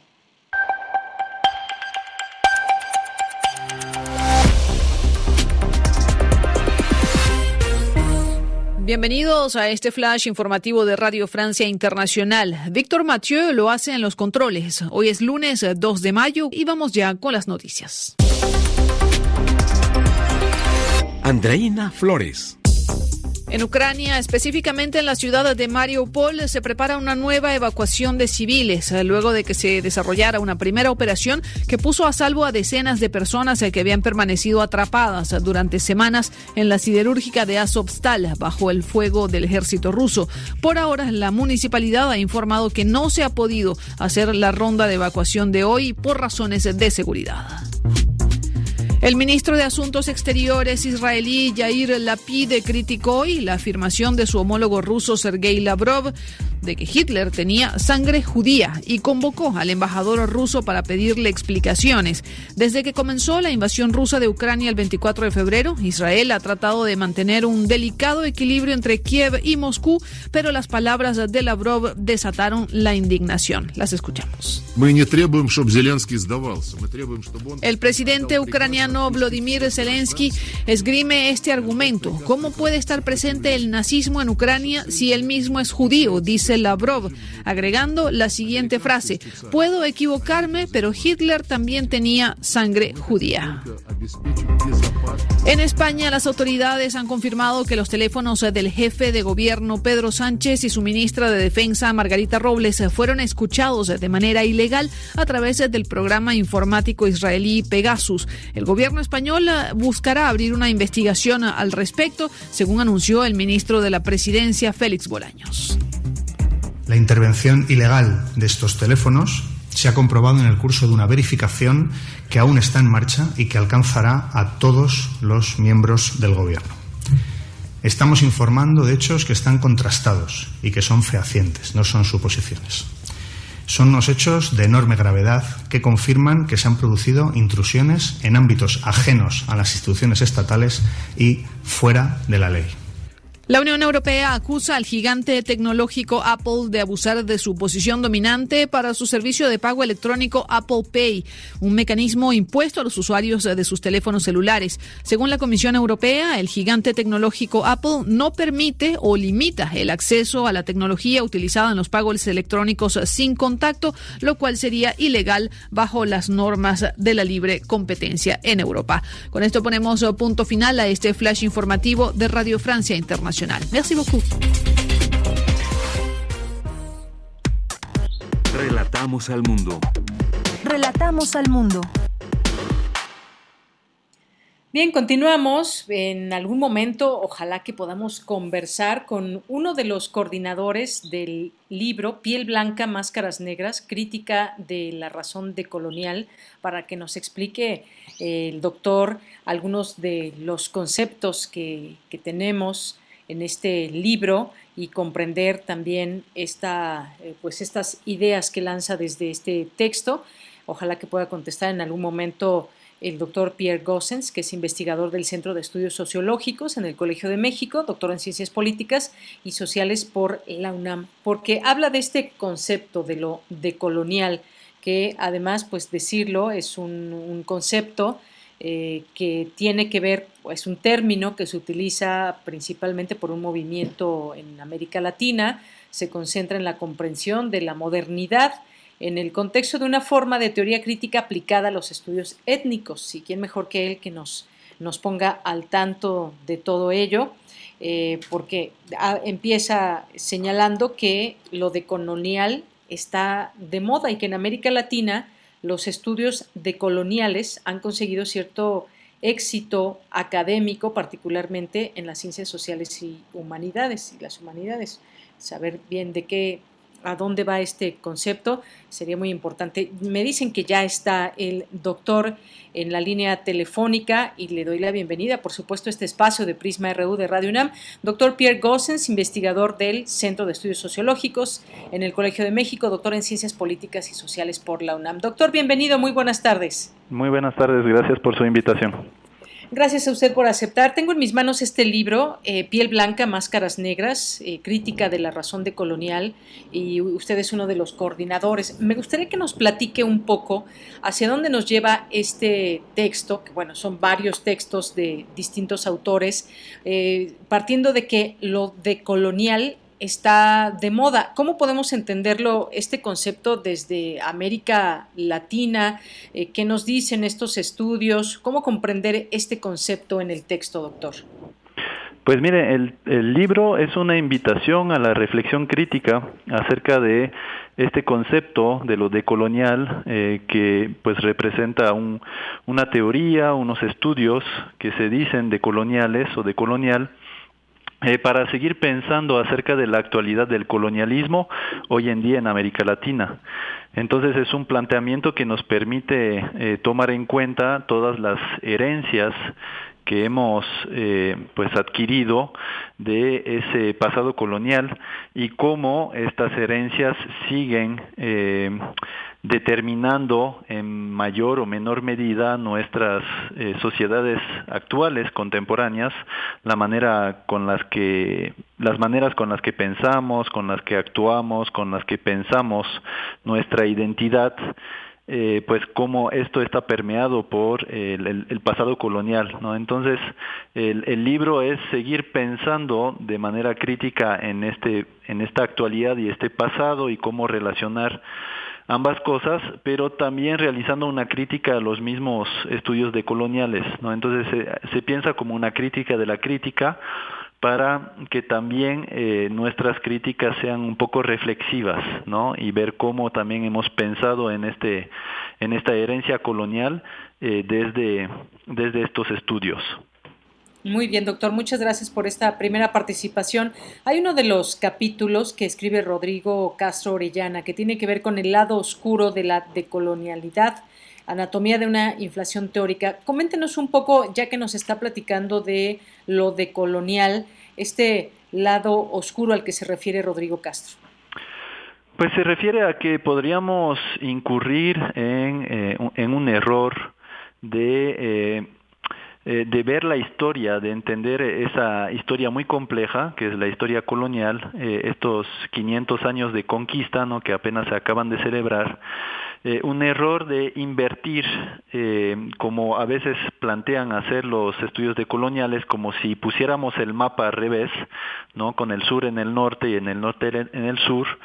Entonces el peligro ahí, ese lado oscuro, es, por lo tanto, invertir las categorías y ahora en ese nuevo mundo al revés pues tendríamos eh, unos eh, una, una cultura eh, europea que hemos heredado de la colonia como forzosamente mala, no es todo lo occidental, lo blanco, lo europeo con connotaciones peyorativas. Eh, y al revés, eh, todo lo que tiene que ver con la cultura originaria de los pueblos ancestrales y originarios, pueblos indígenas y también afrodescendientes, pues eh, ensalzar esas culturas no solamente para dignificarlas, sino incluso para mitificarlas, no para desarrollar una visión eh, bastante idealista de, las culturas originarias. Entonces, este es el lado oscuro que ahí nosotros vemos, ese peligro de, por un lado, satanizar todo lo que viene de Europa, todo lo occidental, lo blanco, por un lado, e idealizar de una manera bastante romántica todo lo propio, eh, lo, lo que tiene que ver con las culturas originarias. Entonces, eso es el principal problema que, que nosotros vemos con este tipo de teorías. Muy bien. Hablando de ese tema de las culturas originarias y demás, hay otro capítulo de Gregory Fernando Papas, Limitaciones y peligros de los estudios de coloniales, lecciones del zapatista Luis Villoro. En este ensayo se rinde homenaje a uno de los filósofos de la liberación más importantes y al mismo tiempo más ignorados de América Latina, del mexicano Luis Villoro, se refiere al considerar las lecciones que nos puede enseñar su filosofía acerca de cómo encarar las injusticias en el continente. Cuénteme un poco de este capítulo que, pues sin duda, también eh, nos interesa por estos eh, conceptos que eh, los estudios de coloniales en América Latina, tomando en, en cuenta, pues, por ejemplo, una, un enfoque como el de Luis Villoro.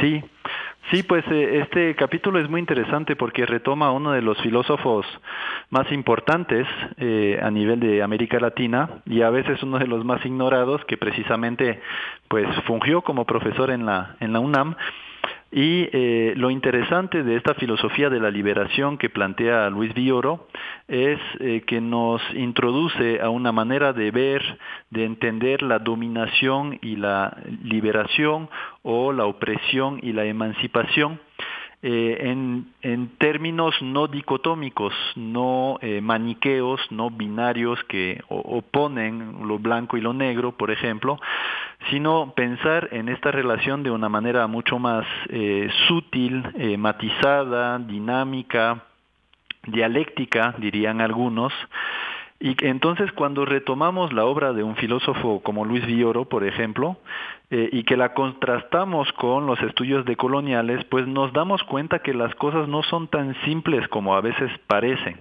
¿no? Y que no están los buenos de un malo de un lado y los malos del otro, sino que hay una relación ahí entre eh, los opresores y los oprimidos y por lo tanto la liberación eh, no solamente pasa necesariamente por la destrucción de lo que nos domina, sino también pasa por la liberación de quienes nos dominan y también pasa por la reinvención de quienes somos dominados, ¿no? en una manera mucho más eh, dialéctica de pensar las cosas. Es por eso que este, eh, este capítulo es muy, es muy interesante en este sentido, ¿no? contrastar otra manera de entender las cosas este, para también eh, desarrollar otras propuestas, otras perspectivas que pues, son el objeto de la segunda parte del libro. Claro, doctor, y, en esto eh, también me, detengo un poco más porque los peligros de usar el pensamiento indígena y hablar en nombre de los oprimidos, eh, eh cómo debemos de tener también este cuidado desde cómo eh, hablamos sobre este pensamiento indígena, por ejemplo, y cómo pues al hablar en nombre de ellos se pierden algunas, algunas cosas, es decir, cómo entender toda esta parte multicultural también, el zapatismo y demás, pero muy fácil puede resultar el que hablemos así incluso a la ligera en nombre de los oprimidos. Sí, este, este es otro problema que nosotros vemos. Y, no es un problema propio de los estudios decoloniales. Esto había pasado antes cuando, por ejemplo, el marxismo hablaba en nombre de los proletarios o de los campesinos. Eh, el problema de la ventriloquía, ¿no? de hablar en nombre de ellos, hablar en nombre de los oprimidos, de los subalternos, cuando quienes hablan, pues no lo son o no son parte, por más solidarios o aliados que son este, pues no son parte de los oprimidos o de los eh, dominados. Entonces, eh, lo que nosotros criticamos precisamente es este uso de las máscaras y es por eso que eh, pues están las máscaras presentes en el título del libro este consideramos de que algunos se aprovechan este para hablar en nombre de la miseria del mundo usando unas máscaras eh, que en realidad no corresponden con la realidad de la opresión y de la dominación. Y en este sentido es muy importante dejar que dejar que sean los mismos subalternos quienes se expresen quienes hablen de sus problemas este, que sean los mismos indígenas que hablen de las problemáticas que aquejan los pueblos indígenas o las mujeres que hablen de la violencia de género y así sucesivamente, y no otros en nombre de ellas o de ellos, lo cual no deja de ser muy problemático. Claro. Sí, efectivamente, ya que usted mencionaba el tema de Marx, hay otro capítulo, una pobre ontología del origen y la pureza sobre Marx, marxismos y crítica decolonial. Pero me voy a la segunda parte porque también en esta segunda parte hay temas muy interesantes. Por ejemplo, está este de debates en torno a lo decolonial desde la acción feminista, el proceso de la huelga feminista en el Estado español, por ejemplo, inmediatamente después pues se habla de no se puede descolonizar sin despatriarcalizar. Cuénteme un poco de estos enfoques que le dan dos, eh, tres mujeres en estos, en estos capítulos, Inés Gutiérrez Cueli, Pilar García Navarro, son cuatro, Ángeles Ramírez Fernández y María Galindo. Pues eh, son compañeras eh, autoras que también participan en el libro y ellas eh, desarrollan una reflexión precisamente desde el feminismo para ver también qué efectos, qué impacto ha tenido estos estudios de coloniales dentro del movimiento feminista, ¿no? Porque la primera parte del libro se dedica a una crítica más académica, más teórica y la segunda parte también tiene que ver con el mundo militante porque son teorías que tienen efectos de realidad, es decir, que son estudios que también permean las organizaciones sociales, movimientos estudiantiles, movimientos feministas. Y lo que nos cuentan las compañeras eh, desde, desde España es cómo, por ejemplo, esa perspectiva de colonial ha venido a romper, a irrumpir en el movimiento feminista. Eh, instalando distinciones entre mujeres que han mermado la capacidad organizativa de, lucha. ¿no? En este caso, distinguiendo, por ejemplo, a las mujeres blancas de las no blancas o las mujeres musulmanas de las no musulmanas y cómo esta manera de insertar divisiones entre las mismas mujeres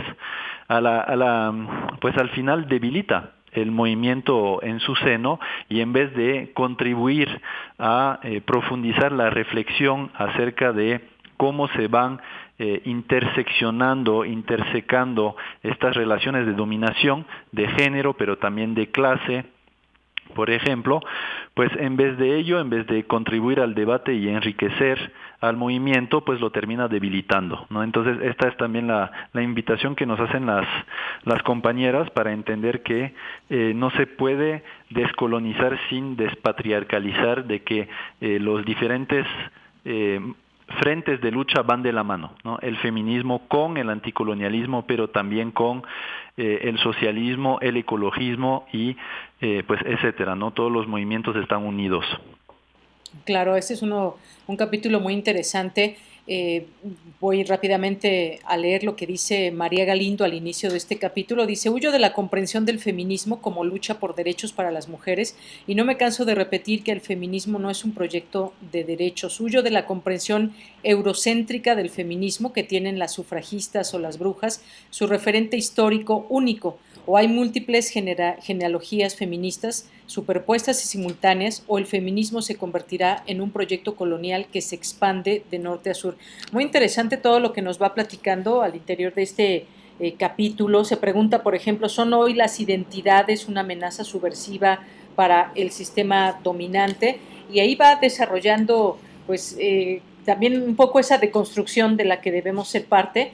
Eh, dice, por ejemplo, otro capítulo, bueno, dentro de su mismo capítulo, dice una alianza desestructurante, indias, putas y lesbianas, juntas, revueltas y, hermanadas, y nos da todo este eh, concepto complejo que es el propio feminismo, visto desde su punto de vista, sus estudios, Patriarcado y colonialismo es otro de los datos que, nos ofrece. La dominación patriarcal no llegó en los barcos españoles y más. Me parece muy interesante que también quien nos esté escuchando pueda, pueda eh, centrarse entre todos los capítulos también en este que se ofrece esta distintas eh, miradas, algo para hacer también a lo que menciona el libro de piel blanca, máscaras negras, dice María Galindo, para las blancas, los altares y las pasarelas, y nos da toda una explicación de todo lo que significa este tema de, las blancas o de lo blanco, o más adelante dice, no hay bikinis para las indias,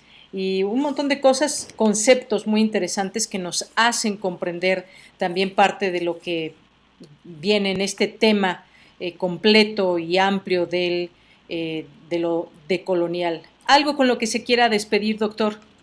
Ah, pues eh, es muy es muy buena la cita que tú haces de, de María cuando dice que la dominación eh, la dominación patriarcal nos llegó con los españoles.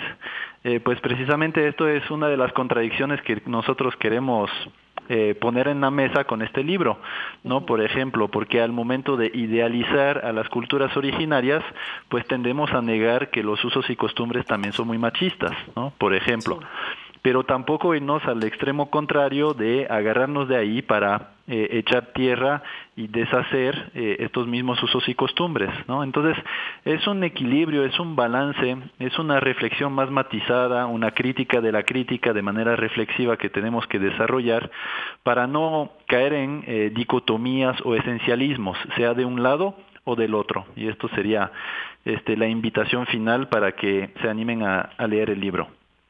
Sí, anímense a leer el libro, repito el título, Piel Blanca, Máscaras Negras, Crítica de la Razón de Colonial, un libro que se puede conseguir en las librerías de la UNAM y también lo pueden obtener a través de, PDF, lo pueden leer totalmente gratuito hasta donde tengo entendido, doctor. Así es, sí, está libre descarga para todos. Muy bien, pues muchas gracias, gracias doctor por estar con nosotros aquí en, Prisma RU de Radio UNAM. De Radio UNAM. Gracias, Pierre.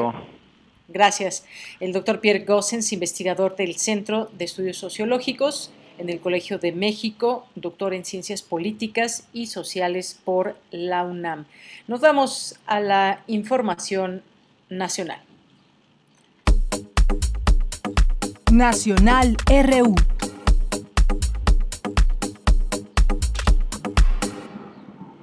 Bien, pues nos vamos rápidamente a los temas nacionales en este, en este día que tienen que ver pues con qué es lo que se resalta. Bueno, hoy por supuesto vienen muchas notas con lo que pasó ayer, distintas manifestaciones en el país respecto al Día Internacional del Trabajo. Eh, también en otra información, eh, ordena el presidente Andrés Manuel López Obrador acción legal contra Calica por extracción en Playa del Carmen. Eh, el presidente informó que eh, informó esta mañana que la empresa Calizas Industriales de Carmen, Calica, filial de la estadounidense Legacy Volcan, no cumplió con los acuerdos con el gobierno federal y sigue extrayendo los minerales en la zona cercana a Playa del Carmen por lo que se emprenderán las acciones legales correspondientes. Esto es algo que está pasando también allá al sureste. Recordó que fue el último día del gobierno del PRISA Ernesto Cedillo, cuando la empresa recibió la concesión para explotar el suelo y extraer los minerales de aquella, en aquella región, esto con impactos severos al medio ambiente. Ante ello, subrayó que ninguno de los que hoy, eh, pseudoambientalistas que hoy se oponen al tren Maya han manifestado su rechazo o enojo, es lo que dice el presidente el día de hoy. Y bueno, pues también eh, se preparan ya las cosas para la cumbre de las Américas. El canciller, el titular de la Secretaría de Relaciones Exteriores, Marcelo Ebrard Casaubón, partirá esta tarde eh, la tarde de este lunes hacia Washington, Estados Unidos, para reunirse con distintas autoridades de ese país. Eh, esta gira de trabajo fue anunciada desde el viernes durante la conversación telefónica que el presidente eh, López Obrador tuvo con su homólogo Joe Biden y en la que ambos mandatarios tocaron el tema de la agenda bilateral. Pues ahí atentos a lo que pueda ser derivar de estas reuniones que se hacen previo a la cumbre de las Américas. También Biden ofreció pensar la inclusión de todos los países a la cumbre, dice el presidente, al detallar aspectos de su conversación telefónica con el mandatario estadounidense. El presidente de México subrayó dos planteamientos centrales. Agilizar la inversión para el desarrollo en Centroamérica para enfrentar el problema migratorio y la petición formal de que la convocatoria de la Cumbre de las Américas no excluya a ningún país de la región. Pues algunas de las notas eh, que podemos destacar en esta tarde en los temas nacionales, algunos otros que ya iremos eh, comentando. Eh, mañana, como decíamos, se recuerda este colapso de la línea 12 en un tramo. ¿Cómo van los avances? Bueno, mañana también tocaremos este, este tema y pues por lo pronto es lo que le podemos informar. ¿Contribuirá Tren Maya a mitigar dióxido de carbono en 2030? Dice el presidente en favor de este proyecto, el Tren Maya. ¿Cómo va? También estaremos hablando en próximos días sobre este tema. Por lo pronto, pues ya nos vamos ahora a la cartografía RU. Porque tu opinión es importante, síguenos en nuestras redes sociales, en Facebook como Prisma RU y en Twitter como arroba PrismaRU.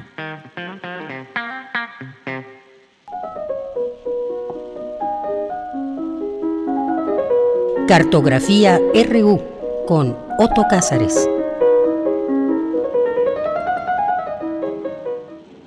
Bueno, y Otto Cázares ya aparece aquí vía telefónica, le mandamos muchos saludos y también por ahí sé que tiene entre sus muchas y muchos radioescuchas una niña de nombre Hanna que le gusta mucho su sección y dice que Otto habla, habla con mucho cariño. ¿Cómo estás, Otto? Buenas tardes. Estoy muy bien, Deyanira, muchas gracias por esta bienvenida. Gracias a Hanna por sus palabras. Eh, pues yo estoy encantado cada lunes de hacer estos comentarios. Sí, en efecto, los hago con mucho cariño y bueno, espero que en esta ocasión les resulte de interés lo que tengo que comentarles.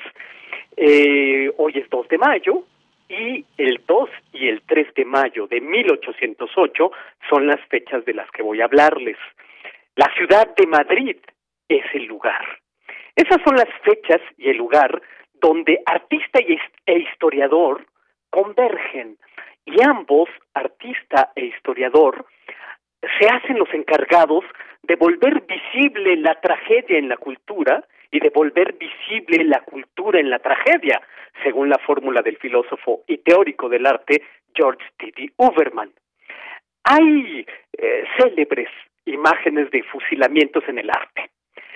Un San, San Sebastián atravesado por las flechas es un fusilamiento a su manera pero también está el fusilamiento de Maximiliano en el Cerro de las Campanas de Claude Manet, y está también el fusilamiento al que se sometió Chris Burden en su acción performática de los años 60. Pero ninguno de los fusilamientos del arte es como los fusilamientos del 3 de mayo que pintó Francisco de Goya en un momento en que, aislado por su sordera, Goya pintaba para sí mismo y pintó para sí mismo la cúspide trágica de unos acontecimientos complejos. En 1808, Napoleón Bonaparte envía sus tropas, comandadas por su mariscal, Joaquín Murat, a España. Y Carlos IV, rey de España, abdica en favor de Fernando VII y en una ida y venida de la corona española, Francia presiona para ceder la corona española al hermano de Napoleón, José Bonaparte. Y José Bonaparte con la idea de despojar a España de su oscurantismo católico, suprime la Inquisición. Dice Betan Todorov, en un libro magnífico que relata todos estos sucesos, un libro de título Goya a la sombra de las luces, dice con mucha lucidez que unos mataban y torturaban en nombre de la libertad y de la igualdad, los franceses, y los otros mataban y torturaban en nombre de Cristo y de España. Ambos, dijo, dijo Todorov, se masacran unos a otros porque no solo el sueño de la razón produce monstruos, también produce monstruos la vigilia, y creo que tiene mucha razón. Hay una pintura de Goya de título Fabricación de balas, donde vemos una forja clandestina de balística a mando de los zapateros en la serranía española, porque lo cierto es que en la invasión a España, el ejército francés estaba muy desconcertado por las guerrillas que se extendieron de 1808 hasta 1813, guerrillas que los españoles organizaban con mucha habilidad y a las que los franceses reaccionaban de forma muy violenta, de forma muy salvaje. De la escalada de las represalias y de la ferocidad para vengar las afrentas de estas guerrillas, dan buena cuenta los ochenta guafuertes de Francisco de Goya, titulados Desastres de la Guerra, que representan la atrocidad de unos y otros, y representan la posterior hambruna en Madrid, una hambruna que se ha calculado trajo consigo unas veinte mil muertes. Vean ustedes los desastres de la guerra, el número dos, de título Con razón o sin ella, que es una composición zigzagueante a punta de bayonetazos, la punta del grabador y la punta de la bayoneta se vuelven sinónimas, o vean ustedes el desastre número 30, titulado precisamente Estragos de la Guerra, que es una composición que parece un vidrio roto, donde todo ha perdido su equilibrio, y vean sobre todo el desastre número 81, que es uno de los grabados que a mí más me estremecen. Aparece un fiero monstruo, un cánido gigantesco que está vomitando cuerpos mutilados. Eh, como quiera que sea, el pueblo madrileño se subleva el 2 de mayo de 1808 y el mariscal Joaquín Murat ordena a sus soldados y a los mercenarios a su servicio, mamelucos egipcios y lanceros polacos, que corra la sangre. Contamos con magníficas crónicas del levantamiento del 2 de mayo, páginas de una viveza impresionante, donde vemos a las señoras de Madrid arrojar floreros a los soldados franceses desde los balcones, o las vemos acercar muebles a los balcones para arrojárselos a la cabeza a los franceses.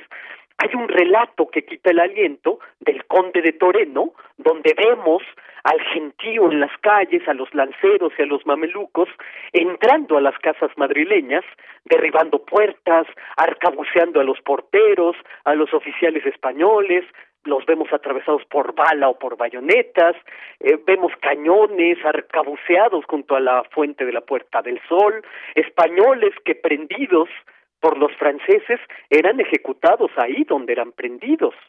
La Casa de Correos se convirtió el 2 y el 3 de mayo en un tribunal militar, de ahí se enviaba a los fusilados hacia el Retiro o hacia el Prado, en un suplicio atroz porque ataban de dos en dos de modo que el muerto jalaba al vivo a la fosa común. La mañana siguiente, el 3 de mayo, es el remate de la empresa comenzada el 2. El ejército francés sigue pasando por las armas a los españoles en el cercado de la casa del príncipe Pío. Madrid respiraba una profunda tristeza y abatimiento, las tiendas y las casas estaban cerradas, las calles solitarias, recorridas solamente por patrullas francesas. Después del saqueo, el fuego, la bayoneta, el cañón, el arcabuz, siguió la calamidad suprema del hambre.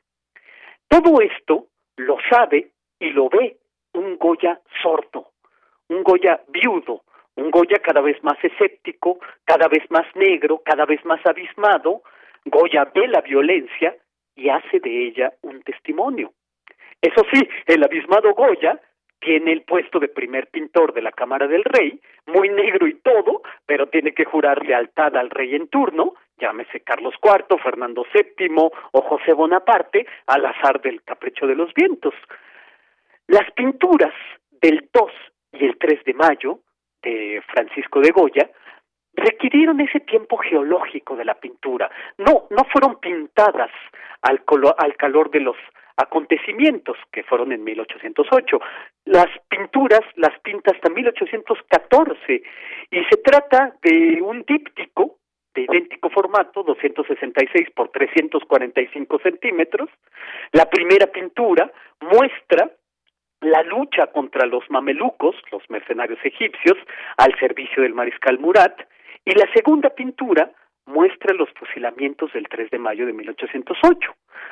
en la montaña del Príncipe Tío, al fondo se ve la Moncloa, eh, la primera pintura, la de la lucha contra los mamelucos, es una escena vespertina y la segunda es una escena nocturna iluminada por un fanal e iluminada por las detonaciones de los arcabuces.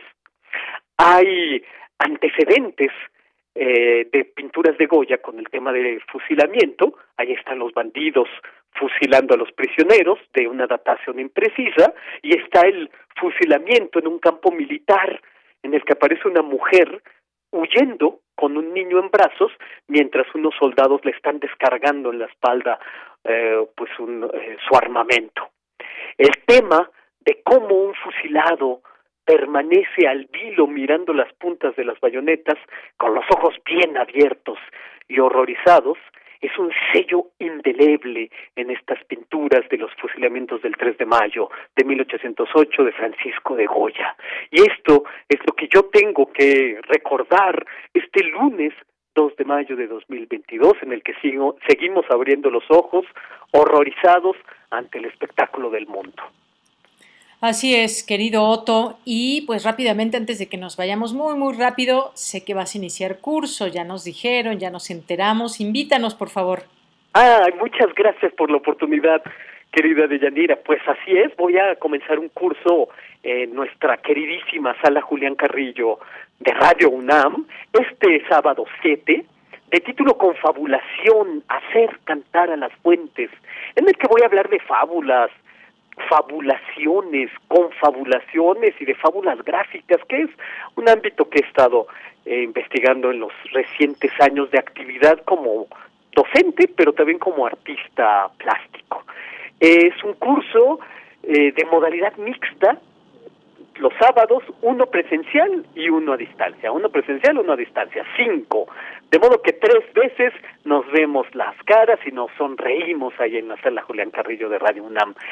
Y si les interesa, mañana los compañeros de primer movimiento me van a hacer una entrevista a las 9.45 de la mañana. Voy a tener oportunidad de eh, platicar con Berenice y con Miguel Ángel Quemain, eh, más eh, extendidamente sobre la temática, sobre el temario de este curso que ojalá me acompañen porque será un gozo y una fiesta de, pues, desde luego del conocimiento, pero también de la creación, porque en esta ocasión ya no me interesa solamente llegar a, dar los temas, sino me interesa hacer algo con quienes nos acompañen. Y ese hacer algo será escribir fábulas y confabular. Muy bien, pues me parece una gran, gran idea. Ahí te escuchamos, Otto. Por lo pronto, un abrazo para ti. Muchísimas gracias, Deyanira. Recibe un abrazo y, por supuesto, lo hago extensible a nuestros radioescuchas. Claro que sí, Otto. Hasta luego. Hasta pronto.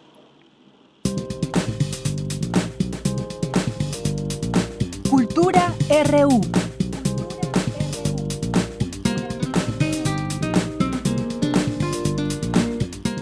Bien, pues nos vamos ahora a Cultura con Tamara Quiroz. Adelante, Tamara.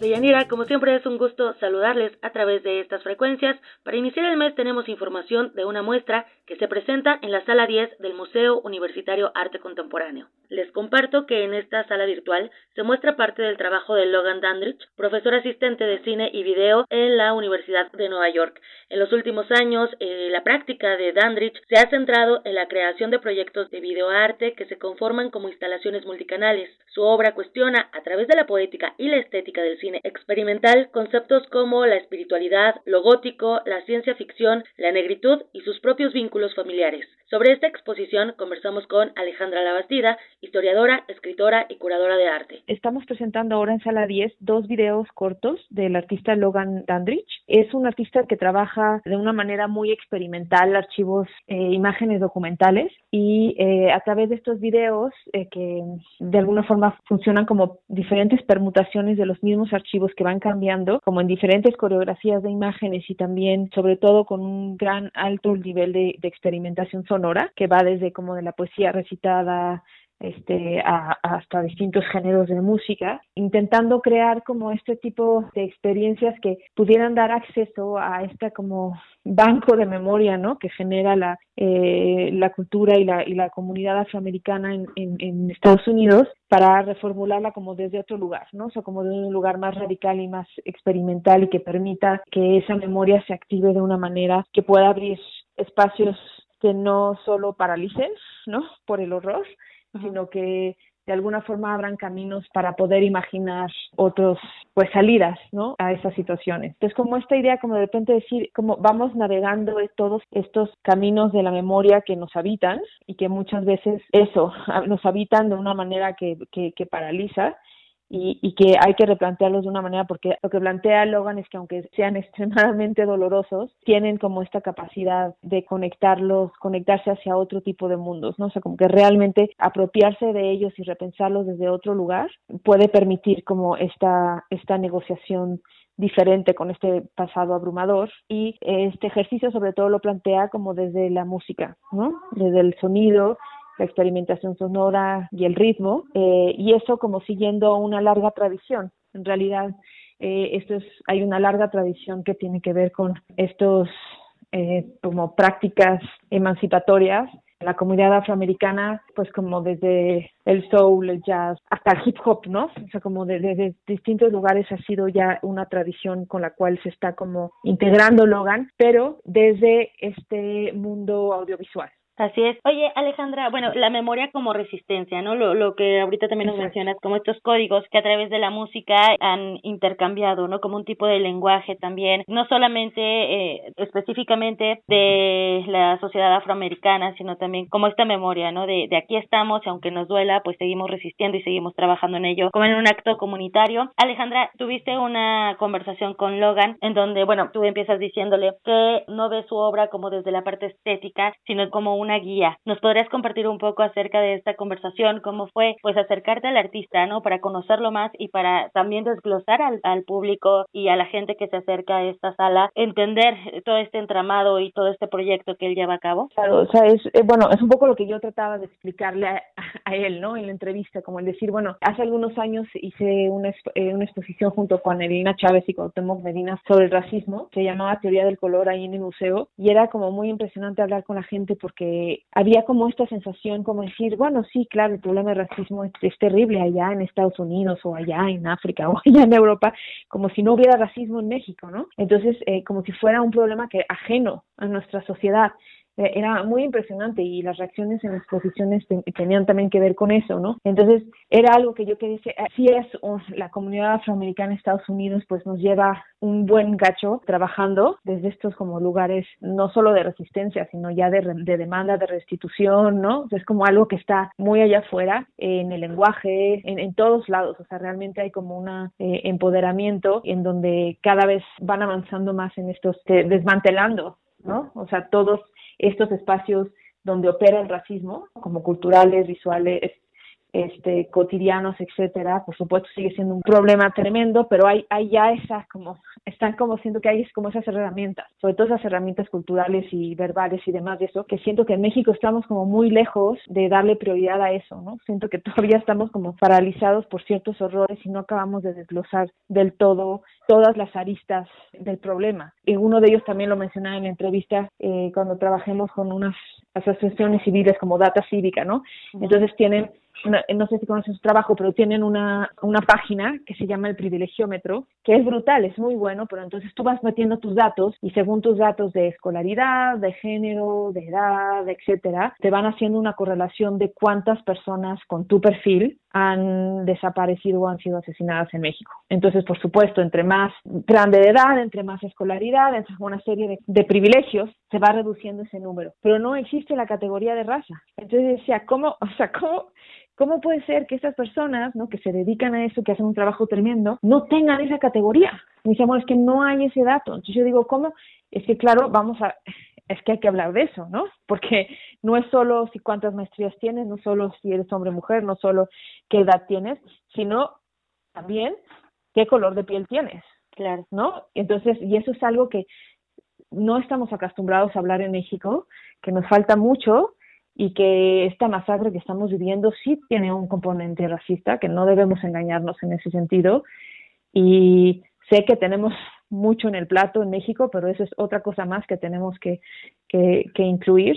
Entonces, en ese sentido, yo sí admiro mucho el trabajo que ha hecho la comunidad afroamericana eh, en Estados Unidos, sobre todo, y que, bueno, sea, sea también en el mundo, ¿no? Se ha creado en el mundo, pero, pero sí siento que llevan como un, unos pasos más allá que nosotros en ese sentido y que hay algo de aprender ahí, ¿no? Yo es lo que le planteaba, bueno, no es el arte no es eh, un lugar exactamente de aprendizaje, pero de pronto pensar, mirar hacia cómo están trabajando eh, otras personas que tienen este mismo problema de racismo desde otro lugar, desde el lugar del arte, desde la cultura, desde el cine, desde la música, puede ser algo que nos abra caminos para pensarlo. Entonces me interesaba mucho que la gente en México no viera los videos de Logan como esta, como con, con, esta distancia como que la que te hablaba de la exposición, que decían, bueno, sí, qué terrible el racismo, ¿no? Como si fuera un problema ajeno a nosotros, sino que entendieran que es un problema intrínseco a nosotros y que nosotros también tenemos que empezar a hacer nuestra biblioteca de memoria de todos esos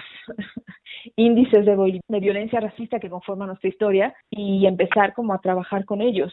Entonces, eh, por eso mi interés de hablar, como de hacer esta como relación con lo que estamos también viviendo en México, ¿no? Claro, sin duda nos falta mucho eh, que aprender todavía, ¿no? Y que compartir y bueno, esta es una muy buena opción para reflexionar sobre el tema y, sí, como lo mencionas, para llevarlo a pues a nuestro día a día, ¿no? Porque aparentemente somos muy abiertos de mente y, de repente te das cuenta que no, que realmente acá también se vive este asunto del racismo y que a veces hasta uno es parte de ello, sin darte cuenta a veces, ¿no? No, por supuesto, lo, pasaba mucho en esta exposición también, te digo, como que había estas piezas que eran artistas sudafricanos, etc todo el mundo decía qué horror, qué horror, y de repente llegamos a una pieza que era muy, muy sencilla y muy pequeña de la artista peruana Daniela Ortiz, que se llamaba 97 empleadas domésticas, y ahí eh, podíamos ver era una serie de, era un álbum con una serie de fotos bajadas de Facebook de familias de la alta sociedad peruana. Y entonces primero veías unos bebés todos así como medio bonitos, blanquitos, ¿no? Eh, y entonces al principio se veían como unas fotos de bebés normales y luego empezabas a ver que en cada una de esas fotos había un cuerpo que estaba sosteniendo esos bebés, pero el cual no se le veía la cara ni nunca se veía entero. Sino solo como la mano, ¿no? la mano, la no sé qué, o sea, fragmentos de un cuerpo que estaba ahí, pero que nunca aparecía entero. Cuando te das cuenta era como durísimo porque todas las fotos tenían estos fragmentos de cuerpo que por supuesto eran racializados, que eran otro tono. Entonces en ese momento la gente se le bajaba el color en la cara porque era el momento en que se daba cuenta que esas mismas estructuras de racismo que estaba diciendo que qué horror que sucediera en Sudáfrica, eh, las replicaba ellos mismos en su hogar, ¿no? Entonces, eh, sí creo que es un ejercicio que tenemos que hacer constantemente y que es una discusión que tenemos que abrir eh, aunque dolorosa, tenemos que abrirla este, a la par de todas esas otras discusiones que tenemos tan avanzadas, como por ejemplo la violencia de género, etcétera. Tenemos que hablar de este, de este componente racista también. Sin duda. Alejandra, siempre es un gusto escucharte y que nos lleves más allá de la exposición, sobre todo esta curaduría ¿no? que se hace con el artista y el trabajo que se hace desde el MOAC a través de esta sala, de la sala 10, nos deja siempre este punto de curiosidad para seguir investigando, para seguir aprendiendo. Te agradezco mucho siempre tu tiempo y tu disposición. Muchas gracias a ti. Alejandra Labastida es historiadora, escritora y curadora de arte. Los invitamos a que visiten la sala 10 del MUAC a través de su página www.muac.unam.mx. Que tengan excelente tarde. Bien, y llegamos al final de esta emisión de noticias de Prisma RU de Radio UNAM. Gracias por iniciar con nosotras y nosotros la semana, hoy 2 de mayo. Mañana, por supuesto, un día importante, 3 de mayo, Día Mundial de la Libertad de Expresión. Ya estaremos hablando sobre ese tema. Nos vamos, son las 3 de la tarde. En nombre de todo el equipo, soy de Yanira Morán. Buenas tardes y buen provecho. Hasta mañana.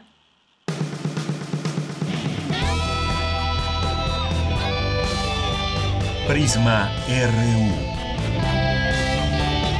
Relatamos al mundo.